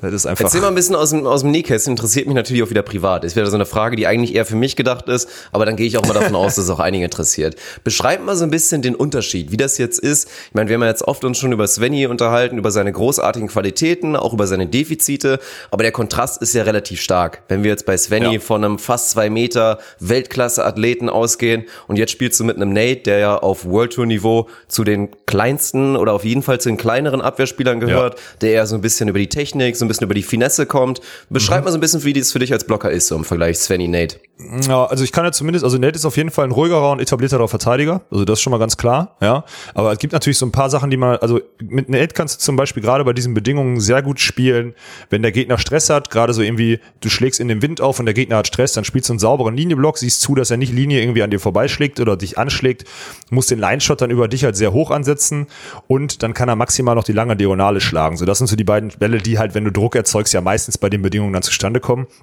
Und das macht Nate halt gut. Der steht die dann halt aus, der weiß, wenn der Gegner langsam wird, spielt er wahrscheinlich einen Shot, den kann er dann verteidigen und äh, verteidigt dann aber auch die halben, die halben Schläge oder die schlechten Schläge auf jeden Fall und der kommt zum Gegenangriff. Der bei Sven ist ja eher so einer, der dann mal den unmöglichen Line-Shot noch erläuft, weil er einfach der schnellste der Welt ist, aber dann auch mal einfach so einen Halbschlag diagonal weglässt, weil er denkt, da kann doch jetzt, kann doch jetzt nicht so ein einfaches Ding kommen. Also es ist halt am Ende ist es brutaler Kontrast und der ist vor allem auf Erfahrung äh, dann irgendwie zurückzuführen. Ne? Also im Vergleich gerade Abwehr, Sven und Nate, auch in schwierigen Spielsituationen nicht hektisch zu werden, beziehungsweise in knappen Spielsituationen, das muss man dazu sagen, der Druck jetzt hier bei der nationalen Tour in Australien war jetzt nicht so hoch wie bei einem World Tour Viertelfinale oder Gruppenspiel, Entscheidungsspiel oder so, muss man auch ganz klar sagen, dass man da ein bisschen ruhiger bleibt, wenn man nicht so viel investiert hat und nicht so viel verlieren kann, ist auch klar. Und was halt der größte Unterschied ist, und das ist halt total heftig, so Gegenangriff, wenn, wenn dann einer verteidigt wird, so der Nate, der braucht erstmal, der steht dann auf und dann will er ein hö- schön höchstes Zuspiel haben und dann guckt er und will den Ball in die richtige Feldhälfte schubsen, während Sven ja immer wie, so, wie so ein Stier einfach nur aufspringt und am besten so ein Aufsteiger sofort eingaloppiert. Also da habe ich auch ein Zuspiel, habe ich echt massiv gebraucht, um da eine Rhythmisierung hinzukriegen, die halbwegs gepasst hat. Das hat echt zwei, drei Spiele gedauert. Das war, das sind so die, die größten, das ist so der größte Kontrast überhaupt gewesen. Ich meine, aber ich glaube auch, Nate baut sein Spiel auch sehr viel über variable Shots auf, spielt auch mal einen Rainbow-Shot oder so, hat einen sehr guten Cut-Shot und so weiter und so fort, verzögert, während Sven ja immer nur früh oder ganz früh hart diagonal oder hart Linie schlägt. Also es ist schon sehr unterschiedliche Spieler. Ähm, war mal interessant. Also man, man weiß jetzt, was man, was einem fehlt, wenn man mit Sven spielt. Man weiß aber auch, was man hat, wenn man mit Sven spielt. Sagen wir es mal so. Ja, klar. ja, aber ist Ja, halt schwer gut. deswegen war das, fand ich, fand ich auch. Ist auf jeden Fall sehr interessant. Hätte ich auch gerne, gerne live gesehen, aber hätte ich jetzt auch ungefähr vermutet, natürlich, dass es die Unterschiede gewesen Ja, wären. natürlich. Dann nächste Frage. Gab es eigentlich, hat Sven die Episode gehört? Hat er sich, wenn wir jetzt mal die Transition vielleicht mal in Richtung Doha machen und von den Eindrücken, die du vielleicht jetzt im Nachhinein, du konntest nicht mal live mit dabei sein, aber vielleicht die Spiele ja inzwischen, denke ich mal, gesehen haben wirst von Julius und von Svenny, die sie dann Hab Doha gesehen, ja. absolviert haben. Aber gab es da im Nachgang noch mal einen Kommentar vielleicht zu dieser 90-10-Geschichte im Vergleich hier Walkenhorst Wickler gegen, gegen Tole Winter? Nee, ich, da gab's gar keinen Spruch zu. Da gab's gar keinen Spruch zu. Aber er hat auch zum Beispiel einen Vergleich angestellt, ähm, der auch ganz interessant war, auch in dieser Anpassung zum Zuspiel. Da haben wir uns gestern drüber unterhalten, dass halt, ähm, dass zum Beispiel Julius ja öfter mal aus der Transition einfach mal einen Ball baggert. Und das mache ich ja nicht. Wenn ich pritschen kann, pritsche Ja. ich halt. Und äh, da ist Sven dann auch aufgefallen, dass dadurch halt diese Zeitverzug äh, halt, da muss man halt einfach ein bisschen länger warten. Und was fällt Sven meistens schwer nach der Defense oder aus einer Stresssituation? Zu warten im Gegenangriff. Und dadurch, dass der Gegner, dass der Partner dann baggert, fällt der Ball natürlich noch tiefer, bis er gespielt wird und ist dadurch einfach viel länger unterwegs. Das heißt, man müsste theoretisch noch länger warten. Das sind so Sachen, die einfach, die einem dann alles auffallen, wenn man mal wieder mit einem anderen spielt. So, ne? Das sind so Sachen, die jetzt passiert sind. Zu dieser 90-10-Geschichte haben wir, haben wir gar nicht gesprochen. Das war, ja. Aber ich, mir ist übrigens aufgefallen, jetzt, jetzt wo du es ansprichst, ne? Wir haben da ziemlich gut vorausgesagt eigentlich, ne? Das Turnier. Haben wir nicht beide gesagt, aus der Gruppe kommen sie und wenn es gut läuft, werden sie Neunter. Und wenn es nicht gut läuft, dann halt 17. und dann, dann war es das. Und am Ende ist es halt auch genauso eingetreten, ne? Ja, irgendwer so hat behauptet, ich glaube, ich habe es bei Instagram oder sogar, glaube ich, in, dem, in den Livestreams teilweise gesehen, wo übrigens auch viele Onusma am Start waren. Also ich habe ja. ja. auch immer dann die YouTube-Livestream angeschmissen, hatte nebenbei mal den Chat laufen und ganz stumpf haben auch teilweise einfach immer Leute so Onus gepostet. Onus, Onus, Onus, um da irgendwie da ein bisschen zu signalisieren. Fand ich sehr schön. Also könnt ihr auf jeden Fall gerne weitermachen. Wir werden dann auch mal, ich war da jetzt nie in der Lage, ich war nie am Rechner. Ich konnte da jetzt nicht groß mitchatten mit euch, aber theoretisch wäre es ja auch mal ganz witzig, wenn man da vielleicht dann mal ja. sich da gemeinsam trifft zum, zum Beachvolleyball schauen. Das ist ja eigentlich auch ganz nett. Aber ja ja, da hat jemand behauptet, ich hätte 17. vorausgesagt. Ich glaube gar nicht, das stimmt. Ich, ich glaube auch, dass ich 9. gesagt habe. Ich meinte ja, ich würde mir gerne wünschen mehr, aber sehe es persönlich nicht so kommen. Ja, und dann müssen wir, müssen wir ja darauf mal gehen. Ich weiß nicht, ob der, der erste Eindruck, ob du vielleicht von Svenny nochmal was erzählen kannst, weil der ist ja, zumindest bei Instagram hat er ja relativ schnell einen Post gemacht und du bist noch so leicht emotional und da hat er ja schon rausgehauen. Hätte er jetzt meiner Meinung nach nicht nötig gehabt, er war natürlich auch eine ehrliche Nummer, dass er irgendwie sagt, so hier, du bist ein Turnierbericht, klassisch, 17. geworden. Schönen Dank an Julius, hat auf jeden Fall Spaß Spaß gemacht. Und ich glaube, der letzte Satz war von ihm bei diesem Instagram-Post, so und spätestens jetzt weißt du, glaube ich, was du an Clemens hast. Also ist da natürlich auch, war er dann sehr selbstkritisch da am Start und hat dann da sowas rausgehauen. Ist, hat sich das ein bisschen verändert über die Tage oder herrschte dann jetzt bei Svenny noch so ein bisschen aktive Unzufriedenheit, dass er jetzt mit dem potenziell sehr guten Partner da da irgendwie die Chance nicht nutzen konnte oder vielleicht gerade im direkten Vergleich zu Clemens, der jetzt dann abgestunken ist oder wie siehst du das? Naja, also ich glaube nicht, dass sie da, also ich, das war jetzt kein Problem. Also das erste Spiel war wohl katastrophal. Ähm, ja, das stimmt. Da, da, also man muss jetzt, auch, also passiert dann halt, da ist man sehr hektisch, man nimmt sich sehr viel vor, man denkt halt, das ist eine Chance, dann kann halt auch schnell nach hinten losgehen, vor allem bei den Bedingungen da in Doha und man spielt dann ja auch gegen keine Blinden. Also ich meine, so Slick Allen, sehr unangenehme Block-Defense, schlagen beide ganz gut auf, mhm. vor allem ganz unterschiedlich. Ja, Slick mit guten Aufschlägen im Topspin Ellen eher mit so treibenden Flatterbällen, also komplette Rhythmusbrecher halt dabei. Und war das schlimm, einen Rhythmus zu brechen, habe ich letzte Episode auch gesagt, bei einem neuen Team ist das ganz schlimm, weil die sich meistens nicht wieder in diesen Rhythmus reinspielen können. Das heißt, du kriegst überhaupt keinen Rhythmus in deinen Sideout rein. Und dann steht halt vorne auch einer, der wirklich massiv übers Netz reicht und dann kachelst du halt auch mal im Block, dann ist es halt so. Und äh, dann halt nochmal und nochmal und nochmal und nochmal im Block zu kacheln, ist halt auch ein bisschen dämlich, aber gut, äh, passiert. Zweite Gruppenspielern äh, stark gekämpft. Aber auch mental mal ganz kurz, weil das ja ein Take ist, den du auch immer ganz sagst. Ich glaube, rein von der Mentalität hätte es keine schlimmeren Gegner geben können als Nein. ersten vermeintlich leichten Gruppengegner für die beiden, als jetzt wieder so zwei Mentalitätsmonster, die Amis, die sich ja. einfach bei jedem Ball pushen und genau das ausnutzen, was halt so ein Interimsteam hat, nämlich ein bisschen Unsicherheit, ein Svenny, der wirklich überhaupt nicht reinkommt, in keinem Element und ja, das war wirklich Gift, Gift in dem Punkt. Aber haben ja. sie, haben sie stark runtergespielt, die Amis, muss man echt sagen. Ja, und dann halt aber gegen die, gegen die Belgier den vermeinten Pflichtsieg eingefahren. Ja, und dann spielst du halt auch gegen Samolovs Medins, ne? Also ich meine, im zweiten Satz führt man halt mit drei, vier Punkten, das sollte man dann gewinnen. Das krasse ist, ich habe letzte Woche, ich habe so viel Beachvolleyball gesehen, weil hier halt die Spiele immer so um 18 Uhr angefangen haben, ne? Und dann habe ich so von 18 Uhr bis 1, 2 Uhr nachts, weil auch der Jetlag halt so Bedarf halt war, dass man halt spät ins Bett gegangen ist und spät einschläft. Ich habe halt wirklich, zum Teil haben Tommy und ich auf drei Felder, also drei Felder gleichzeitig gestreamt und haben halt dann geguckt und kam jetzt, also ich habe wirklich so viel Beachvolleyball konsumiert letzte Woche, unfassbar. Hat natürlich jedes Spiel von den Jungs gesehen. Und Samolovs Medins waren schon ganz gut. Bei den Bedingungen auch den zweiten Satz muss man gewinnen.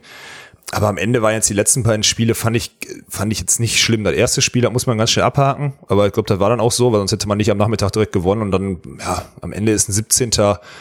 Ich glaube, im Durchschnittsniveau Jetzt auch für Julius, der weiß wahrscheinlich definitiv, was er an Clemens hat, aber für beide so, okay, wir haben jetzt drei Spiele gemacht, das war in Ordnung. So, das erste war zum Vergessen, der zweite war solide und der dritte haben wir uns okay verkauft. So würde ich das jetzt mal abstempeln. Ich weiß nicht, ob Sven jetzt zugehört hat und vielleicht mal nickt, nickt er jetzt gerade, schüttelt mit dem Kopf. Was, äh, ja, also das ist auch so mein Takeaway eigentlich gewesen. Ich fand, dass Fanny das hinten raus eigentlich auch ganz gut gemacht hat, vor allen Dingen da mental gut drauf reagiert hat. Und dann hat es ein paar Elementen vielleicht ein bisschen gefehlt, ob dann vielleicht wieder genau ein, zwei von diesen Schlägen, die du eigentlich verteidigen solltest als Abwehrspieler auf dem Niveau, die dann vielleicht weggehen.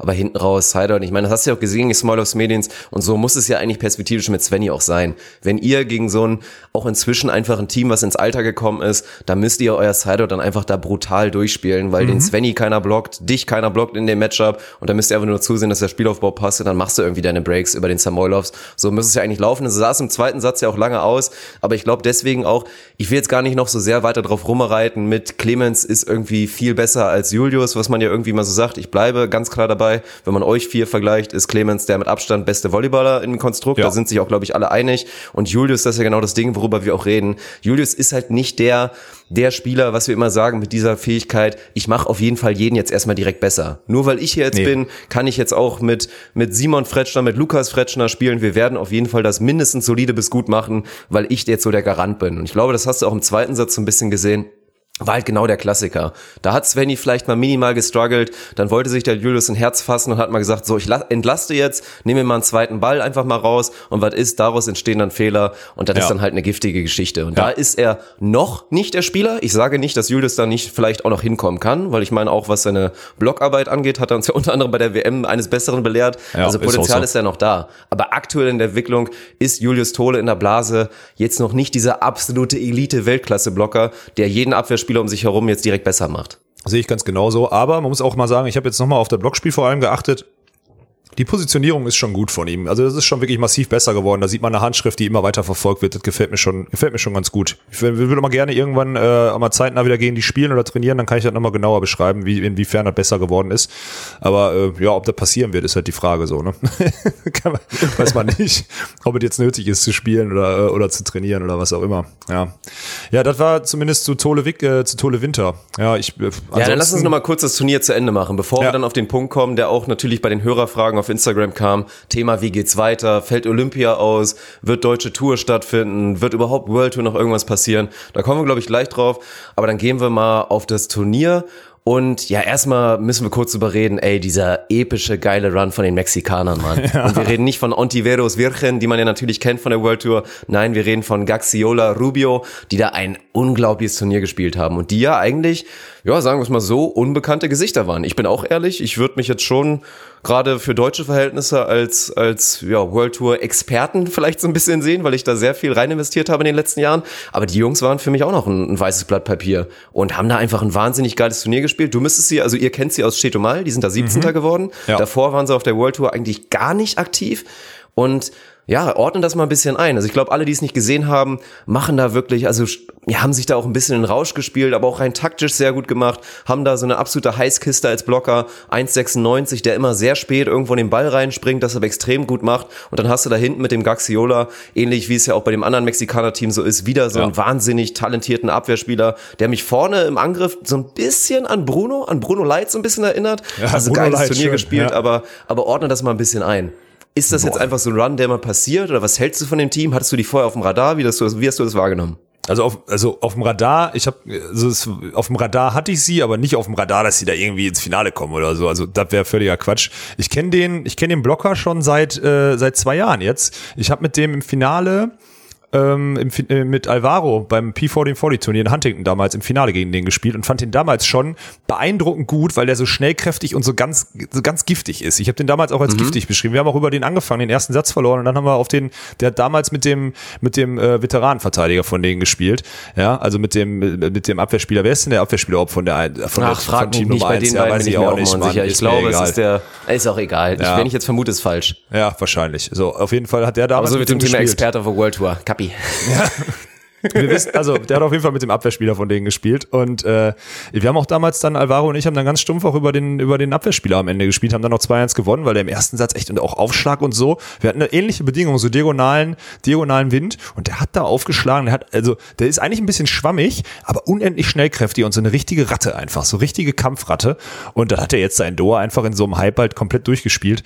Das war jetzt wieder so ein also ich habe jetzt alle Spiele von denen geguckt gehabt am Ende und muss sagen, du erkennst Muster von denen, die aber einfach noch nicht gescoutet sind. Und ich glaube, wenn die Teams die scouten und die jetzt ernst nehmen, dann werden die solche Runs nicht mehr haben. Weil da sind schon Muster drin, die du auf jeden Fall stoppen kannst. Aber wenn, wenn du die nicht kennst und bei den Bedingungen und die haben anscheinend über den Winter gut trainiert und waren jetzt gallig und haben halt nichts zu verlieren, dann äh, ja, passiert das. Ich habe auch das Gefühl gehabt, irgendwie alle Teams sind da so ein bisschen auf Sparflamme gewesen. Also irgendwie die Teams, die um Olympia spielen, die haben mich nicht überzeugt. Da hast du auch gemerkt, dass die um Olympia spielen, also um, das, um die letzten Tickets.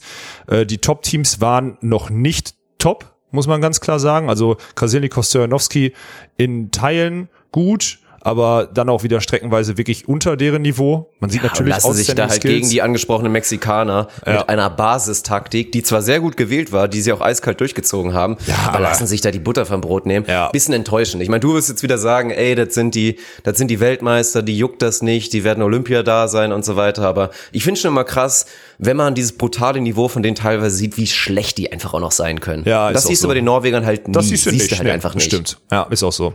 Aber bei denen siehst du es halt manchmal. Also man sieht, dass sie fit sind so, aber da war noch, da war vieles noch nicht so rund, wie es sein müsste und nicht so etabliert. Also da bin ich im Samolovs Medien fand ich eigentlich ganz gut. Die haben mir, die haben mir gefallen. Die haben auf jeden Fall einen Schritt gemacht über den Winter. Ob das dann reicht, um sich, äh, um da wieder in die Weltspitze vorzudringen, das wage ich trotzdem zu bezweifeln aufgrund dieser physischen Komponente. Fialek Brüll ist halt der Klassiker. Fialek ist einfach ein Veteran, macht seinen Partner besser und Brüll spielt sein Ding durch. Deswegen gewinnen die das Turnier Ja, auch wird aber Ende. auch besser. Ich habe das Gefühl, der Brühl hat auch nochmal einen Schritt gemacht und Ja, ich glaube, da definitiv. kommt auch nochmal was in den nächsten Jahren. Also Ja. da wird's dann eher dran scheitern, ob dann der Vierleg wirklich in den großen Spielen, wobei er macht's ja echt immer solide und am Ende, ja, hast du auch richtig gesagt, für mich kamen dann auch die Teams, ich meine, auch Nikolai Lupo spielen auch kein überragendes Turnier, mogeln sich da irgendwie durch und dann, ja, für mich der bitterste Punkt und der größte Takeaway, ich mag das Team nicht, bin ich ganz ehrlich. Ich war zwar immer ein Riesenfan von Bruno, der war auch wirklich auch zur Vor-Olympia-Zeit, war der immer so mein Lieblings-Beachvolleyballer in dem Sinne von seinem reinen Spielstil, weil ich es sehr ästhetisch wirklich fand. Aber seit längerem gefällt mir dieses Team eigentlich nicht so. Aber man hat es wieder gesehen und leider gegen mein Team, gegen Lucinda Dahlhauser, die vorher wirklich sehr gut gespielt haben, die Ja. sehr, sehr gut gespielt haben. Ja. Aber dann halt genau von dem, was du meintest, ey, du hast halt den besten Aufschläger der Welt und der ist so heiß gelaufen gegen ihn, dann hast du keine Chance. ich weiß nicht, Wahnsinn, Alter. ich glaube, Phil hat auch Bounce Beach hat einen Zusammenschnitt dazu sagen gemacht oder World of Volley oder irgend sowas. Das hat Phil dann gerepostet auf seinem Insta-Account. Der schlägt, glaube ich, wieder zweistellig Asse gegen die in zwei Sätzen, holt dazu irgendwie noch sechs Killblocks und dann verteidigt Bruno halt auch mal irgendwie zwei. Und dann machen die einfach so viele Breaks, dann kannst du halt nicht mehr gewinnen. Es ist wirklich unfassbar. Bloß dann sieht's gegen die Mexikaner auch wieder sehr schlecht aus und meine Fresse, da war auch wieder gut Stimmung im Team. Also Bruno Evandro, haben- es ist ja. sehr, sehr spannend, aber du kannst sie zur Olympia, haben wir auch die ganze Zeit, sagst du auch immer wieder, du darfst sie nicht vergessen, weil sie halt einfach diese, erstmal haben sie die Riesenerfahrung von Bruno, der einfach jetzt ja, Stimmt. sehr viel schon bewiesen hat, glaube ich, in seiner Karriere, Ja. aber mit Evandro, wenn der heiß läuft, dann schlagen die halt jeden und dann schlagen die auch die Norweger, wenn Evandro so spielt. Ja, das ist einfach so. Mein Phil und Nick haben zu 10 und zu 11 gekriegt und die sind jetzt bei Ware nicht die schlechteste, die schlechteste Annahmereihe, die da hinten steht, weil Phil aber auch als Big Man zumindest mit seiner, mit seiner Reichweite da eigentlich viel in der Annahme nehmen kann. Aber der hat wieder so die Schnittstellen getroffen. Die haben da ja wirklich zu 10 und zu 12 oder 11 oder so haben die da kassiert. Ich habe das Spiel gesehen.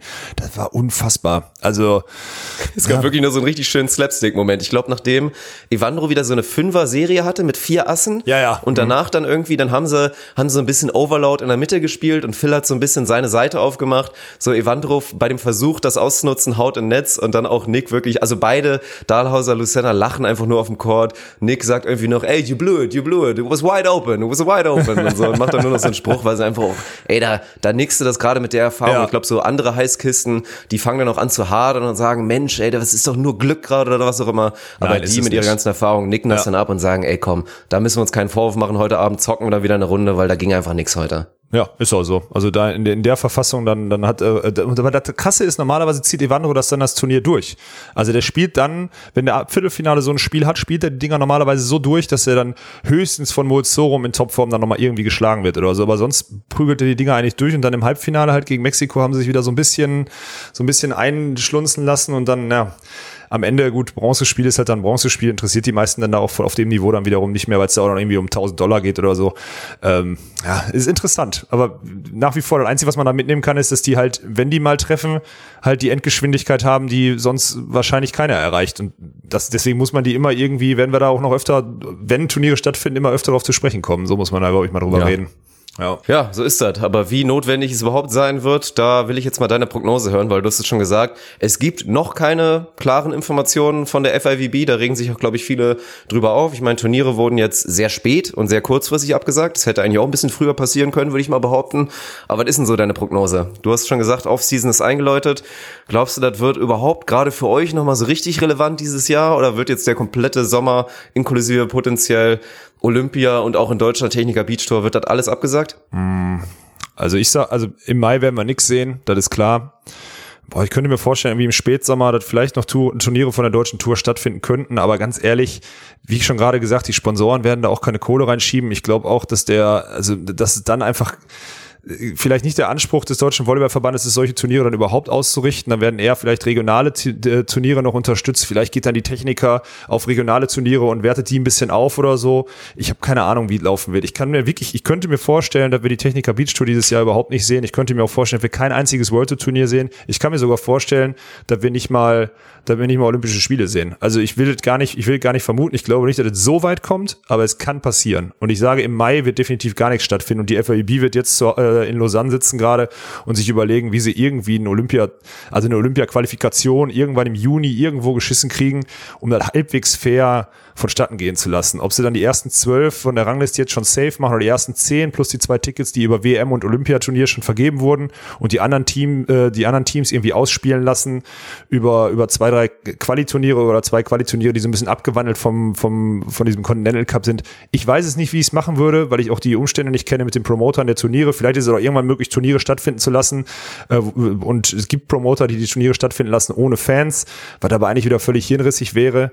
Ähm, ich kann, ich kann es dir leider, Dirk, ich kann es dir leider wirklich nicht sagen. Ich kann jetzt tausend Theorien aufstellen, aber ist ja, du hast ja gemerkt, in welcher Geschwindigkeit jetzt in der letzten Woche sich alles entwickelt hat. Das ist halt das Krasse. Ja, das ist, glaube ich, auch der Punkt. Ich meine, nationale Ebene, ich glaube auch, dass es ein Szenario gibt, in dem in Deutschland die Welle erstmal wieder so in Griff bekommen ist, dass man da sagen kann, aber dann ist er wieder, ne? Ich meine, Menschenmengen kannst du da eigentlich trotzdem auch noch nicht bringen, auch wahrscheinlich noch nicht im Juli, dass du theoretisch so Turniere wieder veranstalten könntest. Aber ich glaube, ich würde auch aktuell wirklich sagen, World Tour und auch Olympia wird, glaube ich, beides nicht stattfinden, weil es ja immer noch so wellenartig ist. Du erzählst jetzt von Australien, wo gefühlt noch keine Berührungspunkte so richtig sind. In vielen anderen Nationen ist die Kurve noch nicht so da, wenn man es entweder noch nicht diagnostiziert hat oder der Virus da vielleicht wirklich das Virus immer noch nicht so ganz angekommen ist. Und deswegen, also es wird in vielen, vielen Nationen erst in einem Monat richtig heiß werden, bei manchen vielleicht noch ein bisschen später und dementsprechend verlagert und verzögert sich das, glaube ich, so alles. Dass dann vielleicht bei uns in Deutschland so, dass alles wieder ein bisschen entspannter ist, aber dafür in anderen Ländern nicht und es dementsprechend, glaube ich, nicht funktionieren wird. Was sehr krass, sehr schade wäre, weil ich glaube, die ersten merken jetzt schon, ich meine, ich habe es ja auch in meiner NBA-Community, boah, da fehlt, da, da den mhm. Leuten fehlt wirklich was. Ja. Also ich meine, bei, bei den Volleyballern ist ja jetzt auch noch so gut. Es gibt dann auch noch viele Freiplatzleute, die dann sagen, boah, im Sommer Freiplatz spielen, beste Leben und so. Aber jetzt hier bei uns Beachvolleyballern und Volleyballern sind ja wirklich, also nahezu alle freuen sich einfach so sehr drauf und das ist das Highlight des Jahres, diese Beach-Saison, viel draußen sein und da einfach richtig durchzuzocken. Wenn das alles wegfällt, plus dann auch noch den Sportkonsum, das wird schon ein Riesenloch sein, aber müssen wir uns mit auseinandersetzen, ja. Müssen wir uns auch auseinandersetzen. Dirk, wir machen das folgendermaßen. Ich äh, hole mir jetzt ein Ladekabel für mein Handy, weil das nämlich gleich kaputt geht. Und bevor wir zu den Hörerfragen kommen, äh, teaserst du einfach unseren äh, jetzt mittlerweile dritten Monats Werbepartner an. Ist das ein Deal? Machen wir das so? Dass du jetzt Oha. kurz in die Werbung gehst, während ich, während ich mein oh, äh, Ladekabel hole. Ja. Und du bist der, du bist der Werbeanleiter. Okay? Sehr schön. Viel Spaß dabei. Ja, der Zeitpunkt könnte nicht besser sein, weil natürlich unser heutiger und wiederkehrende Sponsor Blinkist eigentlich jetzt wirklich euer perfekter Anbieter für die Quarantänezeit ist, weil theoretisch bräuchtet ihr jetzt den Benefit, den Blinkist euch gibt, gar nicht so sehr, weil ihr viel Zeit habt, Bücher und auch komplette Audiobooks euch wirklich in Gänze reinzuziehen, aber was ermöglicht Blinkist euch natürlich möglichst viel Content in möglichst kurzer Zeit, denn Blinkist ist natürlich eure App für über 3000 Sachbücher, die ihr jeweils in nur 15 Minuten runtergekürzt mit den wichtigen Informationen konsumieren könnt, sei es lesen oder auch anhören, also quasi wie ein kurzer Podcast in allen Fachthemenbereichen, sei es Produktivität, hier so Self-Improvement und so weiter, egal was man davon hält, Psychologie, Wissenschaft, persönliche Entwicklung. Ich weiß auch nicht, ob schon Corona-Geschichten da jetzt auch schon veröffentlicht wurden, aber da wird viel, viel dabei sein. Und natürlich läuft so eine Werbung auch nicht einfach so ab, sondern ist mit einem Deal verbunden und auf euer Jahresabo bei Blinkist BLI NKIST bekommt ihr jetzt 25% Rabatt auf das Jahresabo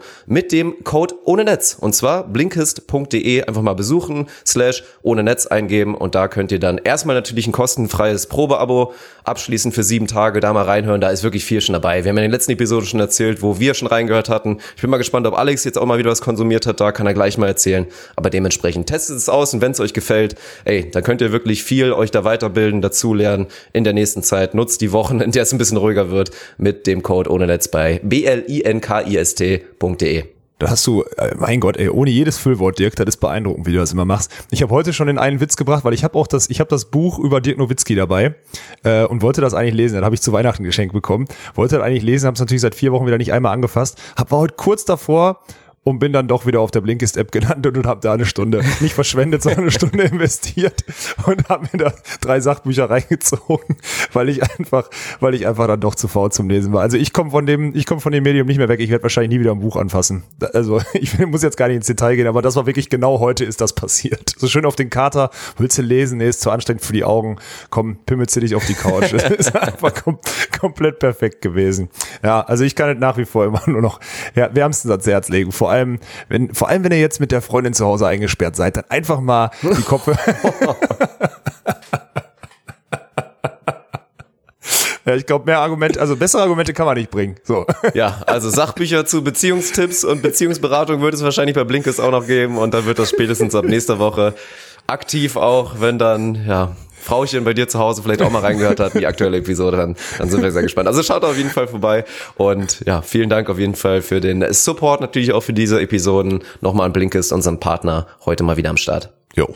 So sieht's aus. Und dann können wir jetzt auch, wenn du nicht noch zur World Tour noch irgendwas hast, haben wir irgendein Team vergessen? Ich weiß gar nicht, äh, wir haben jetzt eigentlich alle Top-Teams durch. Nicola Lupo, ja, die, die laufen halt immer so mit, ne? Und ansonsten ja. äh, haben wir doch eigentlich für Doha fällt mir eigentlich nicht mehr viel. Haben wir irgendwas für Doha noch? Nee, ich glaube nicht. Also ich ja, mir also auch zu, zu Elas Flügen, das erwarten jetzt vielleicht oh, ja, viele dazu zu sagen, aber ja, habe ich persönlich ehrlich gesagt nicht so viel zu, zu sagen. Also ein bisschen ernüchtert natürlich, dass du da so ganz klar gegen Polen da wirklich rausfliegst, die ich mhm. aber nominell auch einfach stärker sehe als, ja. als Lars und Nils, muss ich ganz ehrlich sein. Und am Ende des Tages bist du dann ein guter fünfter Platz beim Vier-Sterne-Turnier. Ist ja völlig bei denen in der, in der Range, wo du mit ja, zufrieden mega bist. gutes Event für die beiden. Mega gutes Event, ja, überhaupt keine Frage. Also Sache, richtig gutes Ergebnis. 480 Weltranglistenpunkte, mega Ding. Problem ist, ob das sich jetzt noch lohnt oder nicht, weil, äh, also, sie müssen schon noch ein paar Ergebnisse hinterher schieben und kriegen wahrscheinlich die Chance nicht. Das ist halt ärgerlich. Ähm, mhm. Haben, haben im Gruppen, haben die Gruppe gut gestartet, gewinnen in der Gruppenfinale gegen Nicola Lupo. Man muss dazu sagen, hat Nicola Lupo nicht ihr bestes Spiel gemacht, aber muss man trotzdem einfach mal so drüber fahren. Ähm, und dann, ja, gut, am Ende verlierst du halt gegen den späteren Turniersieger dann relativ deutlich. Aber da ist halt dann doch noch ein Stück, also, also vor allem Spielfähigkeitsunterschied im Bereich der Blockspieler einfach. Also Nils Eders macht da mittlerweile massiv Meter vorne am Netz. Aber wenn es dann um Spielfähigkeit und um Umschaltspiel geht, dann fehlt einfach noch ein bisschen Erfahrung. Und das sieht man halt dann in diesen Top-Spielen, wenn die Gegner dann wirklich da sind in der K.O.-Runde, merkt man das. Aber wieder so zum Beispiel gegen, gegen Pello Schächter, gegen die Kanadier dann als Gruppensieger, dann das Los gewonnen was sie gewinnen dann im Endeffekt müssen. Und das ist halt, das sind die Dinger, die die jetzt seit letztem August einfahren und deswegen ein geiles Ergebnis. Ob das jetzt noch viel bringt, äh, ja gut, das haben wir ja gerade schon mal angeteasert, weiß ich nicht so genau. Kann ich nicht beurteilen, würde ich gerne beurteilen können, aber kann ich leider nicht. So ja, ist, ist halt auch krass. Ich find's, ich bin mal gespannt, da werden wir auch ein paar Meinungen noch zu einholen müssen. Also gerade, ich glaube auch in der, in der Volleyball-Bundesliga werden wir mal vielleicht in der nächsten Episode mal so ein Potpourri von persönlichen Meinungen dann einfach mal, sei es ein Thomas Kotschian, wie mhm. das jetzt für den so ist, dass nach, nach, nach dem Pokal-Highlight und jetzt eigentlich so Rennen, oh, überhaupt noch nie Playoffs kommen, auf einmal ist abgesagt. Vielleicht gucken wir nochmal, dass wir von Berlin was bekommen, dass du jetzt, ja, du bist der deutsche Meister, das weiß jeder, aber theoretisch bist du es nicht, weil die Meisterschaft ausfällt und dann auch von den Beachvolleyballern, weil es wird jetzt ein, zwei Teams und nicht nur ein, zwei, sondern viele ja, ganz hart treffen. Ich gucke auch zu so einem Team, wo du sie gerade erwähnt hast, Petlo Schächter, die für mich, ey, die, also das sind wirklich Hustler. Die geben alles. Mhm. Die sind ja. auch einfach, finde ich, aufgrund ihrer physischen Limitierung sind die auch am Limit. Die werden nicht ja. mehr besser und die müssen alles rein investieren, um sowas zu schaffen, nämlich Olympia-Quali und sich so ein Highlight zu ermöglichen. Weil so gut sind sie dann nicht und die müssen wirklich alles machen. Und das ist der eins der ganz wenigen Teams auf der Welt, meiner Meinung nach, die auch wirklich alles machen. Und dann, ja. ey, diesen Hustle, die ganzen letzten Jahre, alles, was da reingegangen ist, dieser große Traum, diese Arbeit auch im Team drumherum, wenn der jetzt platzt, wegen dieser, wegen dieser Pandemie, das wäre natürlich, also klar, am Ende gibt's wichtige Sachen, aber für die beiden persönlich schon, schon sporttechnisch, sportphilosophisch schon extrem bitter. Auf jeden Fall. Also das ist eins der Teams, muss man auch mal sehen. Ich meine, guckt euch, also auch für alle, alle Frauen da draußen. Man sieht euch, das, dass sie sich Mühe geben. Alter Vater, ey. Also die sind auf jeden Fall fit. Ja. Prall und fit und trocken und alles, ja. Ja, ist auch so. Deswegen, also das ist schon, das ist schon aller, also das ist schon wirklich sehenswert. Also vor allem äh, Sam Padlow, der gibt ja auch richtig Gas auf Instagram. Dem kann man echt mal, da kann man sich mal ein paar Rippchen angucken bei dem auf dem, äh, auf dem Kanal. So. ja, das ist, aber da sind jetzt auch ganz viele, ich will das auch mal zusammenfassen, um jetzt auch vielleicht auf dieses Q&A, was wir gerade spontan noch reingeworfen haben, zu kommen, wenn du, wenn du das erlaubst. Ich weiß nicht, ob der werte Herr Funk-Schiedsrichter das erlaubt. Tut er das? Ist in Ordnung. Mit? Okay. Ganz viele Fragen dazu, wie es weitergeht, habe ich jetzt gerade schon beantwortet. Man weiß es nicht. Man, man, keine Ahnung, man weiß es nicht. Es ist einfach, ganz viele Fragen kamen, meinst du, Olympia kann ausfallen und wird auf 2022 verschoben? Ja, kann sein. Kann wirklich sein. Weil am Ende will ja auch keiner so ein Event, wenn da keiner dran teilnehmen kann. Überleg mal jetzt beim Beachvolleyball kannst du ja theoretisch, hat ja so eine Olympia-Quali schon mal angefangen jetzt. Wir haben ja schon, viele Teams sind ja schon safe qualifiziert über ihre Punkte und ihre Ergebnisse. Wir spielen ja jetzt schon seit, seit über einem Jahr Ergebnisse aus für die Olympia-Quali. Aber ganz viele Sportarten, die hätten jetzt ihre entscheidenden Turniere. Die hätten jetzt im mhm. Mai und Juni ihre einzelnen, ihre einzigen Shots gehabt oder die haben jetzt gerade diese drei Monate, wo die ihre, die Leichtathleten, wo die ihre Zeit laufen müssen, um sich zu qualifizieren und die Chancen finden jetzt einfach nicht statt. Das heißt, Beachvolleyball ist noch vermeintlich, wir, wir können wahrscheinlich noch irgendeine Lösung finden, um unsere 24 Teams da irgendwie hinzuschicken. Bei anderen Sportarten wird das schwer oder unmöglich, weil ja. da die Periodisierung nämlich auf einen Punkt hinausgelaufen ist. Der wird jetzt abgesagt. Also erstmal wird das Niveau bei den Olympischen Spielen auch aufgrund der Trainings, da, da kamen auch ganz viele Fragen dazu, aufgrund der Trainingsmöglichkeiten, die jetzt gerade sehr eingeschränkt sind, wird das Niveau auch einfach nicht den Olympischen Spielen entsprechend oder angemessen, um mal im richtigen Wortlaut zu bleiben. Ähm, und vielleicht auch einfach gar nicht möglich, die richtigen Athleten dahin zu schicken. Also diese Reichweite, die jetzt, weißt du, so eine Liga, die setzt jetzt aus, man sagt jetzt, okay, Berlin, ja, okay, ihr könnt euch jetzt irgendwie Meister nennen oder nicht. Ganz ehrlich, am Ende ist das vermeintlich egal. Will ich jetzt mal, ich will jetzt nicht irgendwie Hallenvolleyball schlecht reden, aber das ist vermeintlich egal. Ja, weil jedes Jahr da irgendwie eine Meisterschaft ausgespielt wird, weil jetzt schon drei Viertel davon rum waren. Aber es gibt halt Sportarten, wo das, also wo Olympia alle vier Jahre das ein und alles sind, dass der Grundstein dessen ist, dass da überhaupt irgendwelche Gelder reinfließen, so Sportschützen oder sowas. Ne? Also ich rede jetzt mal wirklich von diesen olympischen Sportarten, die nur alle vier Jahre einmal stattfinden. Und wenn du da dann jetzt irgendwie würfeln musst, um Athleten hinzuschicken und dann da kein Niveau hast, kannst du das nicht vertreten. Können auch die, kannst du auch vor den Sponsoren nicht vertreten. Kannst du, dann, dann fällt ja noch mehr von diesem olympischen Gedanken weg als eh schon. Deswegen, das ist so ein Rattenschwanz, den sich viele wahrscheinlich gar nicht so richtig vorstellen können. Ich bin da jetzt ziemlich tief drin, ich will auch gar nicht so tief raus, ausholen, aber es ist einfach auf vielen Ebenen vielleicht auch gar nicht sinnvoll, Olympische Spiele mit der Vorbereitung stattfinden zu lassen. Das ist meine Meinung dazu. Vielleicht gibt es viele, die da draußen sagen, nee, so schlimm ist es nicht, aber ich habe jetzt aus vielen Sportarten gehört, ich habe ja Kontakt zu anderen Sportarten, dass es halt einfach ganz schwierig ist, überhaupt eine Olympia-Quali auch nur irgendwie stattfinden zu lassen. Da sind wir im Beachvolleyball halt, wie gesagt, schon tausendfach weiter. Da gehe ich tatsächlich auch von aus. Also für mich bleibt auch dieses, bei allen Problemen und bei allen Prognosen, da das Ganze logistisch sauber und fair stattfinden zu lassen, worum es ja gerade bei Olympischen Spielen eigentlich gehen sollte, vor allen Dingen auch um die Fairness und um den olympischen Gedanken, dann, ja, sehe ich das echt nicht kommen. Also da machte ich schon mal drauf gefasst, dass da alle, die jetzt da schon potenziell eine Reise gebucht haben, ist ja auch, ey, da auch immer die Einzelfalle, wie jo. oft ich jetzt im Stream höre,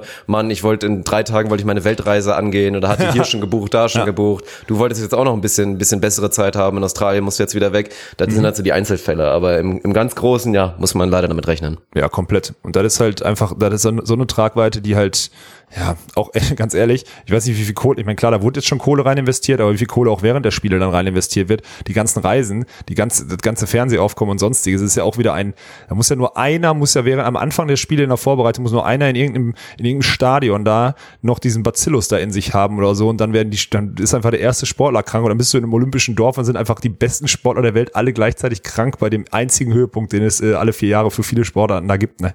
Also, das ist halt einfach so, so ein unmögliches Szenario, was dann da eintritt das kannst du halt nicht riskieren. Und die Olympischen Spiele kannst du auch nicht wie jetzt hier irgendwie Australien vier Tage vorher absagen, sondern die musst du halt irgendwann mal zeitig absagen. Ne? Und deswegen, ich, also, ich will jetzt nicht sagen, Olympia fällt aus, aber kann wirklich passieren. Also es kann so weit kommen muss ich ganz ehrlich sagen. Und kann auch so weit kommen, dass die Bundesliga im August, die Fußball-Bundesliga, selbst König Fußball äh, fällt ja aus. Kann auch sein, dass Digi ja. angepfiffen wird, richtig. Also da sieht man mal, wenn selbst König Fußball, ich glaube, du hast in der letzten Episode noch gesagt, den König Fußball kriegt keiner kaputt. Und was ist passiert? Zitat, da, da werden sie eher zulassen, dass zwei, drei wegsterben, glaube ich. Und da meint natürlich genau. auch, habe ich ja. direkt einige DMs bekommen bei Insta und dann so von wegen, ja, ich hoffe, du machst keine Sportwetten. Was ich übrigens nicht mache. Nein, seit, seit Ewigkeiten schon nicht. Ich weiß, im Volleyball sind da viele sehr Sportwetten-affin. Ich würde fast so weit gehen, dass Volleyball-Profis, auch Beachvolleyball-Profis teilweise ein Sportwettenproblem haben.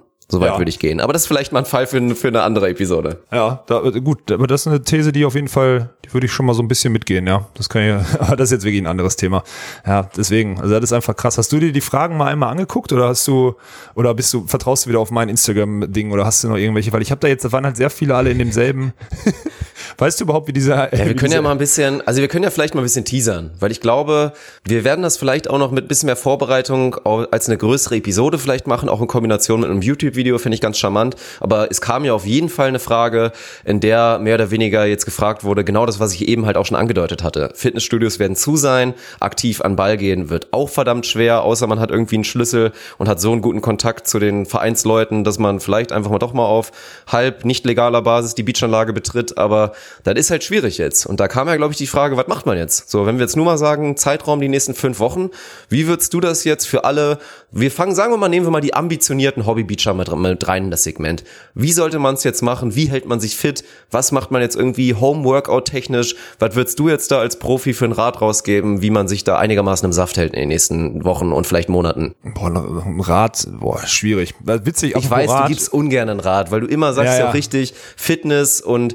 sportspezifische Vorbereitung ist individuell. Du kannst nicht pauschal mhm. deine Richtlinie rausgeben, aber du kannst ja zumindest so einen groben Fahrplan vielleicht mal illustrieren, was, was sinnvoll sein könnte, was keinen Sinn macht. Du hast dich ja schon mal dagegen ausgesprochen, dass Laufen gehen deiner Meinung nach relativ sinnlos ist für Volleyballer. So, so eine Geschichten. Ja, ja also am Ende würde ich erstmal jedem empfehlen, weil ist ja jetzt auch wirklich die Gefahr, dass man zwei Wochen theoretisch wirklich komplett allein, also man muss ja wirklich zu Hause sein, ne? das ist halt heftig. Und bitte tut euch den Gefallen, ihr werdet unbeweglich. Wenn ihr den ganzen Tag sitzt und liegt, also ich meine bei meiner Größe sowieso, aber ihr werdet unbeweglich wie Sau, startet den Tag äh, einfach mit einer 20 Minuten, 30 Minuten einfach mal ein bisschen Sport. Einfach so ein bisschen durchbewegen. Und das ist völlig egal, ob das Yoga ist, ob das ein kleines Stabi-Programm ist, ob das. Letztens habe ich in Dubai, habe ich Tommy erwischt, wie er, ganz geil, wie er sich so ein YouTube-Video anmacht von irgendeinem, so von irgendeinem, so von irgendeinem so Mädel, ich sag mal Mädel, ja, die da so ein 15 Minuten Core-Workout gemacht hat. Aber ey, ganz ehrlich, Tommy war an dem Tag noch ein bisschen, weiß ich nicht, vielleicht ein bisschen, einfach ein bisschen verplant, müde oder sonstiges, hat aber die 15 Minuten so durchgezogen und ganz ehrlich, so effektiv kannst du kaum trainieren. Also selbst wenn da, am Ende ist es ja so, das sind alles Sachen, die ihr mit eurem eigenen Körpergewicht macht. Und wenn ihr jetzt nicht gerade 250 Kilo wiegt, ähm, dann macht ihr damit ja zumindest nichts kaputt. Und ich würde jedem empfehlen, der jetzt gerade zu Hause ist oder auch gerade Homeoffice, das kenne ich zum Beispiel auch von Frauchen, die ja auch von zu Hause arbeitet, ähm, morgens mal einmal aktiv werden. Das ist wirklich, also das wäre meine größte Empfehlung. Da habe ich mich heute schon, habe ich mich heute schon mit jemandem drüber unterhalten. Meine größte Empfehlung einfach morgens mal wirklich, und wenn es nur eine Viertelstunde ist. Ich meine, du machst das jetzt, du gehst mit dem Hund morgens raus und was sagst du? Ist geil, oder? Also das ist Mega doch geil, 100%. Ja, das ist ein Kickstart. Ja. ja, so. Und ich persönlich jetzt ohne ohne Hund als Grund zu haben und ich bin keiner, der rausgeht spazieren, ne? wobei ich das selbst auf Turnieren mache nee. morgens, wenn ich irgendwie mittags spiele oder so, gehe ich ja auch morgens einmal zumindest um den Block, um einmal kurz Luft zu holen oder was auch immer. Ähm, macht einfach morgens mal Sport, wirklich. Einmal kurz den, den Kreislauf hoch, dann duschen, dann schön Kaffee drüber oder was und dann ist gut. Also dann ist der Tag auch gestartet. Das wäre so mein erster und ich glaube den Rest mir, mir schwebt schon vor, ähm, dass wir mal, dass wir irgendwie ein zwei Homeworkouts mal auch Volleyball-spezifischere, die natürlich nicht perfekt, perfekt spezifisch sein können, aber die können wir auch durchaus mal auf Videos zeigen, weil das dann wirklich hauptsächlich ja, geil, mit Körpergewicht. Also das wäre Da gibt es mit Sicherheit Bedarf, 100 Prozent. Da werden jetzt alle, wenn wir jetzt bei Twitch wären, würde ich sagen, eins in den Chat, wenn ihr sehen wolltet, und dann würde es da aber richtig reinprasseln. Dann kann ich dir versprechen. Also da, in die Richtung werden wir so auch gehen. Und dann von mir, ich bin gespannt, was du dazu sagst, aber ich finde es ich find's fast gespannt. unterschätzt, weil eh, ohne Scheiß, wenn es darum geht, auch so ein bisschen Touch und so und natürlich optimalerweise in Altbauwohnung, aber bei mir, ich meine, jetzt geht's wieder los, jetzt kommt wieder Weird Flex und so weiter aber ich würde mal behaupten, für einen Volleyballer auf meinem Niveau, gerade für einen Quereinsteiger, pritschig recht sauber. Ja, das stimmt. So, hast du ja auch schon mal gesagt, würdest du tendenziell bestätigen. Und ich, ja. bei mir war wirklich, glaube ich, ein unterschätzter Faktor, weil ich so ein ADHS-Patient bin und eh die ganze Zeit rumzappel, bin ich teilweise wochenlang, tagtäglich, wirklich mehrere Stunden am Tag, hatte ich diesen scheiß Beachvolleyball in der Hand und habe halt gepritscht die ganze Zeit. Gepritscht, gepritscht, gepritscht, gepritscht und da einfach so viele kleine Kontakte gehabt, die natürlich, wirst du jetzt sagen, simuliert jetzt nicht optimalerweise ein richtiges Zuspiel, weil du halt selten 5 Meter Decken hast und da wirklich was machen kannst. Aber mir hat das 100% was gebracht, dass ich da einfach so oft den, den Ball angefasst habe. Oder selbst so kleine Dinger, was, was wir ja auch dann, wenn ich mal bei euch mitmache, zum Aufwärmer machen, dieses Ballhandling einarmig so ein bisschen hier auf dem, auf dem Handknöchel da so ein bisschen das Ding da hochhalten. Also ja. eine kleine Sachen werden auf jeden Fall sicherstellen, dass ihr halt nicht komplett den Kontakt zum Ball verliert, so im wahrsten Sinne des Wortes. Ja, so sieht's aus. Also ich würde das original bestätigen. Du kannst da, jeder hat einen Ball zu Hause, hoffe ich zumindest. Oder äh, zur Not klaut euch noch irgendwie einen aus der Halle oder was auch immer. Und dann macht genau das. Also ich, das kann nicht schaden. Oder ihr legt euch auf dem Rücken, dann habt ihr immer noch drei Meter Hallen, also dann habt ihr immer noch drei Meter über euch oder so und pritscht halt den Ball hoch oder so. Von mir aus auch mit Oberkörper anheben, dann habt ihr sofort noch ein bisschen irgendwie was äh, für, für die Bauchmuskulatur dabei. mit drin, ja. Ja, also kannst du alles machen. Es schadet auf jeden Fall nicht, um diesen Balltouch irgendwie zu behalten. Also klingt total scheiße, aber wenn man jetzt mal wirklich das Worst-Case-Szenario dann mal rausholt, dann dann ist es das. Ne? Und wenn du dann in vier Wochen wieder anfangen kannst, dann fängst du zumindest nicht wieder bei Null an. Weil eins ist auch klar, selbst einer, der jetzt immer, also ich brauche nicht lange, um wieder auf halbwegs Niveau zu kommen. Wenn ich jetzt vier vier Wochen keinen Ball in der Hand habe, dann sieht's auch wirklich hölzern aus. Dann verschenkst du erstmal zwei Das Wochen. merkt jeder. Ja. Das merkt jeder, egal wie genial du am Ball bist. Klar, manche merken es viel mehr als andere, das ist klar. Du bist jetzt prototypisch schon einer, der es nicht ganz so Ja. schlimm merkt, das stimmt schon. Aber das ist, ja, wird ein Riesenfaktor sein. Das macht es natürlich auch spannend. Also ich bin auch gespannt. Ich hoffe auch, wenn das, wie gesagt, alles nicht so dramatisch jetzt ausgeht und die Todesfälle im Rahmen bleiben, so makaber es klingt und jetzt nicht sonderlich da die Kurve jetzt groß da spiken lassen im Vergleich zu den Todesfällen, die halt eh gekommen wären in Deutschland und das läuft alles verhältnismäßig okay und wir bekommen dann in ein Sportszenario, was halt diese neue Dynamik aufmacht, nämlich irgendwie die Teams oder auch in anderen Sportarten, NBA sagt man ja auch, Regular Season könnte jetzt ausfallen und eventuell geht's straight in die Playoffs. Und das, sowas ist halt dann schon wieder interessant. Da bin ich wirklich mega gespannt, genau das dann halt zu sehen bei den einzelnen Sportlern, einzelne Teams, Beach-Duos, Ja. wem tut's am meisten weh, was hat sich da jetzt durch verändert durch die Zeit und so. Da, da freue ich mich auch ein kleines bisschen drauf. Das ist- sind so diese Restfunken, an denen ich mich versuche, so ein kleines bisschen da so festzuhalten, dass sowas vielleicht auf uns zukommen könnte. Aber das ist auch eigentlich, also das ist schon wirklich ein Restfunken, so zu überlegen, ah, zur Not ist es halt geil, die Leute zu sehen, wie sie aus einer Pause kommen, so. Also, ist also das ist schon, ja, leichte Verzweiflung ist schon da, das Ja, stimmt. das, das ist wirklich eine leicht, also schon eine sehr leicht, sehr starke Verzweiflung, wenn ich mal ehrlich bin. Das ist schon echt, schon echt extrem. Ich habe übrigens, ich habe übrigens, also nee, habe ich noch irgendeinen Tipp? Ich habe eine ganz witzige Sache. Ich habe vor drei Episoden, ich habe äh, die fünf Sterne äh, Podcast Bewertung bei äh, Apple Podcasts vorgelesen von, jetzt halte ich fest, von Cindyas Mutter. Okay. Das war irgendwie auch als Ü50 Klatschpappen, was auch immer, Frau oder sonstiges, irgendwie so, keine Ahnung, irgendwie so eine Nachricht oder was auch immer. Und äh, Sinja hat mich gebeten, das nicht zu erzählen. Ich habe gesagt, natürlich werde ich das erzählen. Äh, ja, also wenn Sinja, vielleicht hört Sinjas Mutter den Podcast vor Sinja selber, dann kriegt sie direkt Ärger oder ich krieg Ärger von Sinja, weil ich es erzählt habe, weil sie den zuerst gehört hat, aber eins von beiden. Äh, lieben Gruß an die Mutter von Sinja, lieben Gruß auch an Sinja an der Stelle. Ich wollte das jetzt gerade einmal loswerden und mich gleichzeitig beschweren.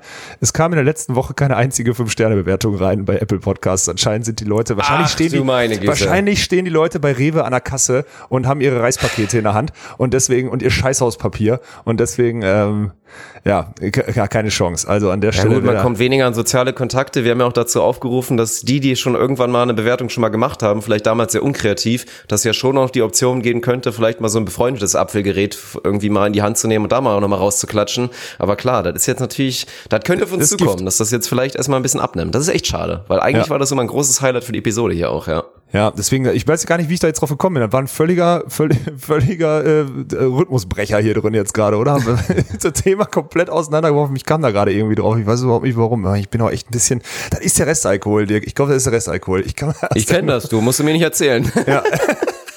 Ja, aber bei dir ist 12 Uhr oder was? Denn Wenn du jetzt gestern an die Tasse gegangen wärst, dann wäre das okay. Nee, war- war ich ja Bei nicht. mir ist jetzt halb zehn so, weißt du? Also wenn ich jetzt, also dann wäre schon, das wäre schon übel. Also, naja, wobei, also ganz ehrlich, ja, es hat schon wieder, also hat auch wieder ein bisschen Bock gemacht, weil du hast ja gestern auch so nach der, du warst nach dem Turnier, wir haben direkt nach der Siegerehrung, ich drifte schon wieder komplett ab, ich weiß, aber nach der Siegerehrung haben wir uns in diesem VIP-Bereich, die hatten ja auch alles Essen und Getränke oder so in dem VIP-Bereich für noch eine Woche da, haben die alle Spieler, das ist halt geil in Australien, haben die alle Spieler eingeladen und haben ähm, dann da einfach Getränke rausgegeben und sonst hast du richtig bei ganz vielen gemerkt, so, ja scheiße, dann trinken wir halt ein Bier, ne? Weil, äh, ja, ist halt so. Und dann fliegen wir, gucken wir klar. mal morgen irgendwie, wie wir zurückkommen und dann hoffen wir, wir wieder ins Land kommen und dann setzen wir uns da zwei Wochen in die Wohnung, weil wir dann in Quarantäne sind. Also viele müssen jetzt auch zum Beispiel Samolovs Medien sind jetzt aus, aus Doha zurückgekommen und äh, ja, sind jetzt in Quarantäne halt, ne? Also müssen jetzt zwei Wochen zu Hause bleiben und haben jetzt irgendwie noch den letzten Flug gekriegt, weil sonst gibt's keinen mehr nach Riga. Also das ist jetzt alles passiert. Das ist schon echt eine, schon eine krasse Situation. Und deswegen bin ich heute selber auch ein bisschen durch den Wind. Entschuldige. Ich hoffe, dass ich, kannst du, das- kannst du mir das verzeihen, Dirk? Ja, ja, es ist in Ordnung. Finde ich sympathisch. ist das so? Ich will, äh, weil ich eigentlich, hast du, hast du genügend Toilettenpapier zu Hause? Das war die Frage, die ich dir ganz am Anfang stellen wollte. Oder muss man dir irgendwie, muss man sich Sorgen um dich machen? Wie sieht das Ja, aus? es hat ja am Ende des Tages jeder noch einen Mittelfinger, ne? Von daher sind wir an der Stelle alles safe. Und es gibt auch noch eine Dusche. Ne, ist das echt so schlimm jetzt? Das Sollte ich eigentlich eh jeder so ein Kack-Bidet haben, im wahrsten Ja. Sinne des Wortes, so ein Kack-Bidet, was ja. Ja. eigentlich echt beste Aktion ist, weil ich bin ja eigentlich auch ein Riesenfan, hat, hat, hab ich schon ganz oft thematisiert auf allen, allen Outlets, die ich da so persönlich habe, von eigentlich feuchten Toilettenpapier, wobei das ja auch durch den Chemiefaktor halt dann so teilweise die Haut dann doch schon sehr angreifen kann und gerade für Frauen, glaube ich, gar keine gute Idee ist, um da die, ich sag's jetzt einfach mal, dass, dass dieses Wort fallen wird, bei Onus, da war ich mir auch nicht sicher, aber jetzt kommt's, für die Vaginalflora der Frau. Das ist sonst nur bei IGVS gefallen, glaube ich, Alter. Das ist. auch wichtig, nochmal Vaginalflora der Frau hinterzuhängen. War auf Ja, jeden Fall ja, auch nochmal ganz, ganz, Ganz wichtig, wichtige ja. Zusatzinformation. Ja. gut, nee, also ich, wir sind noch ganz gut ausgestattet hier. Also ich glaube, so ein, so ein Monat wird es auf jeden Fall noch halten, aber wenn dann Lockdown ist, ja, dann muss ich zu alternativen Möglichkeiten. Dann muss ich mal gucken, wie Nori das immer regelt ohne Papier. Oh ja, dann musst du, musst du draußen im Wald ein bisschen, noch ein bisschen Laub irgendwie einsammeln oder so. Das wäre auch ganz interessant. Oh Mann, ey, krass. Ja, man merkt, ich bin irgendwie, ja. Ich muss auch ehrlich sagen, ich bin ein bisschen ange, ich, kann auch sein, dass ich jetzt eine Nachricht auf dem Handy habe und irgendwie einen Flug für morgen oder sowas. Das ist echt irgendwie eine ganz wilde Aktion gerade. Ich muss zugeben, dass, dass ich, ich gebe mir Mühe, dass nicht irgendwie, weil ich bin dann, ich, ich verfall ja immer in so eine, in so eine Rationalität dann. Ne? So wenn mir jemand mit Emotionalität dann kommt, dann versuche ich immer, äh, Frauchen, lieben Gruß, ne? Kennst du das von zu Hause? Ich versuche dann immer sofort in so eine ganz, ganz krasse Rationalität abzudriften und einfach nur so Fakten zu sehen. Aber Fakt ist einfach, ich weiß nicht, ob ich vielleicht irgendwie übermorgen in Singapur strande und da zwei Wochen am Flughafen in Quarantäne bin. So, das ist halt schon krank, ne? Eigentlich, wenn du so überlegst. Ja, ja. Also Komm, wir machen nochmal eine letzte Frage, die habe ich mir Sorry. jetzt auch rausgesucht. Eine letzte Frage, die wir machen. Ich wollte jetzt eigentlich mal einen Shoutout für den Namen rausgeben, aber ich finde es jetzt, glaube ich, nicht mehr, wer es gefragt hat. Aber ich glaube, das ist auch ein Thema, was gerade einfach viele, ja, auf jeden Fall betrifft. Es betrifft mich ja auch persönlich. Ich bin auch sehr gespannt, wie das bei mir ausgeht. Das ist jetzt halt schon nochmal Hallenthema. Der Ligabetrieb, wie man es jetzt macht, weil ich glaube, es wird etliche geben. Bei uns ist es ja auch so. Wir sind tatsächlich, weil es ein bisschen verrückt war, wieder eine hatten wir vor zwei Jahren schon mal so eine Saison, irgendwie so eine Liga, da gibt's einen abgeschlagenen ersten, zwei abgeschlagene letzte und da in diesem Mittelfeld kann theoretisch jeder absteigen. Ja. Am Ende hat's jetzt uns theoretisch getroffen, wir hatten jetzt unseren Showdown gehabt gegen Frankfurt, der Sieger wäre drin geblieben der Liga und der andere hätte drauf pokern müssen, dass irgendwie Waldgirmers aus der dritten Liga nicht absteigt und so weiter, die da irgendwie Vorletzter sind. Und ja, jetzt ist die Liga eingefroren, es wird nicht mehr weitergespielt und wir sind Drittletzter, Waldgirmers ist Zweitletzter. Und wenn du jetzt sagst, wir frieren ein und lassen alles so vorher, wie es veranlagt war, würden wir dadurch jetzt absteigen, obwohl wir es natürlich maximal in der Hand gehabt hätten. Und das fragen sich jetzt, glaube ich, auch viele. Wie machst du das? Wie machst du da das? Jetzt wird sich auch gerade beraten, gab es schon die erste Mail. Aber wie würdest, was wäre deine Einschätzung, wie man das jetzt fair machen würde? Sagt man, man wiederholt einfach komplett oder lässt man die, die wirklich rechnerisch schon so safe waren, lässt man die auf und absteigen und findet dann irgendwie bei dem anderen so eine Kompromisslösung oder wie würdest du es am ehesten machen? Also ich würde, ich würde Fachleute, die so Ligasysteme auch einschätzen können und so und sich Spielsysteme, also die, die die letzten Spieltage so angucken können, die würde ich da mal drüber gucken lassen. Aber wenn du wirklich abgeschlagene zwei Letzte hast, die würde ich dann einfach stumpf absteigen lassen. Wenn, also recht, Ja. alles, was rechnerisch nicht, alles, was rechnerisch nicht mehr, nicht mehr zu retten ist, muss dann so gemacht werden. Und selbst wenn es in einem rein theoretischen Fall so, ja, wenn wir jetzt alles gewonnen hätten und die alles verloren, 3-0, dann hätten wir noch, hätten wir noch schaffen können. Selbst dann würde ich die absteigen lassen. Aber in so einem Ja. Fall wie jetzt bei euch, ja, dann würde ich halt irgendwie so eine, so eine größeren, so ein größeres Relegationsding machen.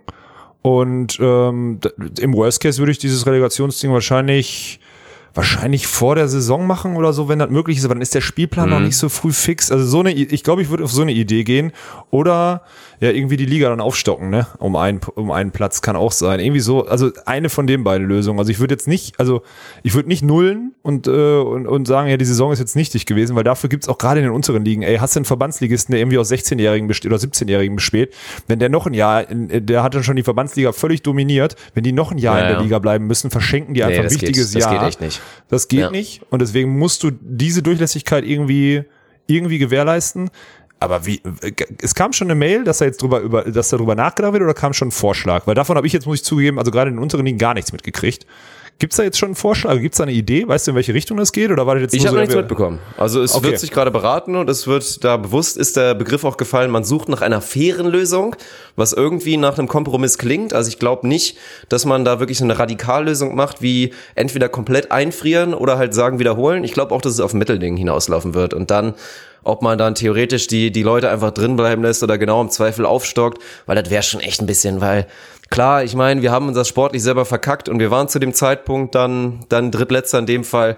Aber fair wäre das für mich am Ende des Tages dann wirklich auch nicht mehr. Gerade in unserem Szenario, wenn wir jetzt einfach mit einem Sieg alles klar machen könnten im nächsten Spiel gegen den direkten Kontrahenten, dass man da dann runtergehen müsste, das wäre schon sehr bitter.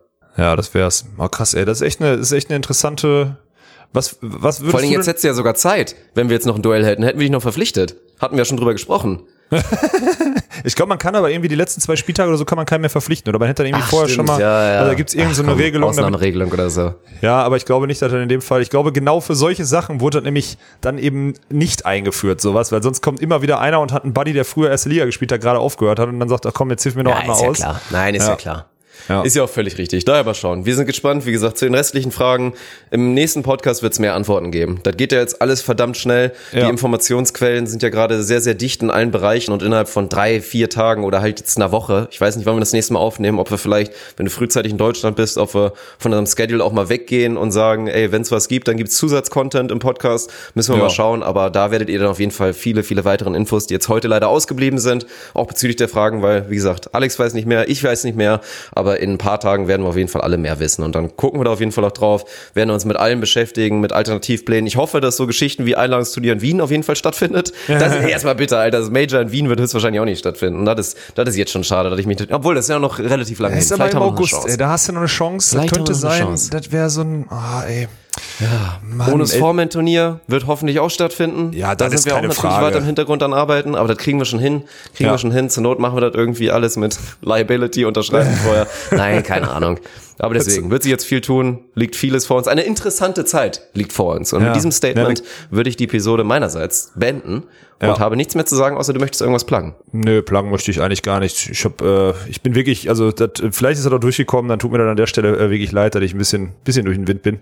Ähm, aber das wird nächste Woche alles wieder anders und wir werden jetzt in einen großen Austausch mit euch gehen. So viel steht schon mal fest, weil wir am Ende, im Zweifel haben wir jetzt die nächsten Wochen sehr viel Zeit und wir sind natürlich gewillt, diese Zeit für euch äh, zu investieren. Und ich habe jetzt auch schon dieses QA, da können wir auch eigentlich nächste Woche, so wie du gerade schon gesagt hast, auch direkt nochmal weitermachen. Nicht nur, weil es da neue Infos gibt, sondern auch, weil da andere große Themen gekommen sind. Und ähm, dann haben wir da mal genügend Zeit, halt alles in Ruhe nochmal aufzuarbeiten. Weil Fakt ist, tagesaktuellen, außer Infos zu Sportpolitik, wird es in den nächsten Wochen nicht geben. Wir werden nicht so einen äh, so einen Talk jetzt über Doha machen können oder auch nicht über nationale Tour Australien. Da wird ausfallen. Das heißt, wir werden in so einen Sport-Talk abdriften. Und an der Stelle möchte ich euch ganz herzlich nochmal unser Quiz ans Herz legen. Weil das ist, äh, da sind schon ein paar Sachen eingegangen und ich glaube, das könnten wir auch vorantreiben, Dirk. Ähm, ihr könnt an quiz ohne Netz und sandigen Boden.de eure Fragen stellen und äh, die wird Ernie dann mit uns durchgehen in den Episoden und äh, uns dann da ins Schwitzen bringen, weil die werden unabhängig vom Tagesgeschehen definitiv immer wieder interessant sein. Ich glaube, das ist so ein Medi das ist so eine so eine Rubrik, die wir jetzt mal pushen müssen und die wird vor allem gut, 100%. wenn ihr da mitmacht. Ja. Und ich will es nochmal erklären für alle, die vielleicht auch jetzt nicht die Endkreativität mit dem Löffel gefressen haben. Tatsächlich, weil hatten wir jetzt ja auch schon bei der ONUS 123 Challenge. An der Stelle geht auch nochmal ein freundliches Shoutout nach Berlin. Oh ja. An die Gewinner vom BBSC ist glaube ich richtig BBSC ja. Berlin, die da sich das Ding verdienter verdienterweise geholt haben mit einer sehr kreativen Einsendung. Schöne Grüße an, gehen an der Stelle auf jeden Fall nochmal raus. Da hatten wir ein YouTube-Video zu veröffentlicht. Und ja, aber es ist ja wie gesagt alles drin. Zu dem Quiz-Thematik, sei es, wir machen da jetzt irgendwie ähnlich wie bei Schlag den Rab, ist es nur Blamieren oder Kassieren, Allgemeinwissen. Einfach mal zu, gerade vielleicht auch mal Alex in so Bereiche zu bringen, wo es ein bisschen unangenehm für ihn wird. Und dann wirklich mal, mal wieder, schauen, ne? ob er dann nach ja, wie vor noch liefern kann und ob es für mich am Ende des Tages wieder blamabel wird. Da werden wir auf jeden Fall mal reinschauen. Also von daher, seid da ein bisschen kreativ, genug Zeit habt ihr auf jeden Fall alle und dann freuen wir uns drauf. Dann wird das ganz nett. Dann haben wir Ernie als, als Elton, als unseren eigenen Showmaster Ernie mit dabei. Ist doch auch schön, freuen sich auf jeden Fall auch einige und dann kriegen wir das hin. Ja, das ist gut. Und wenn ihr irgendwelche Ideen habt oder so für die Zeit, dann äh, schreibt uns immer wieder gerne. Ich habe das jetzt schon dieses Wochenende gemerkt, da kamen jetzt viele Sachen hoch. Ähm, am Ende, ja, sind wir, sind wir da für euch da. Also ich kann versprechen, ich werde jetzt in nächster Zeit viele Kapazitäten übrig haben. So viel steht fest, weil Training wird kürzer werden äh, oder weniger werden und das bedeutet mehr, noch mehr Zeit am Handy und sonstiges. Deswegen äh, macht weiter mit und äh, ja, bleibt gesund, ne? Oder geht raus und rotzt euch alle ins Gesicht, eins von beiden. Und denkt dran, immer weiter Corona trinken, weil sonst wir gehen die Pleite und so schlecht ist das Getränk gar nicht. So. Gutes letztes Statement, da kann ich auf jeden Fall mit eingehen. Also ohne Netz und sandigen Boden.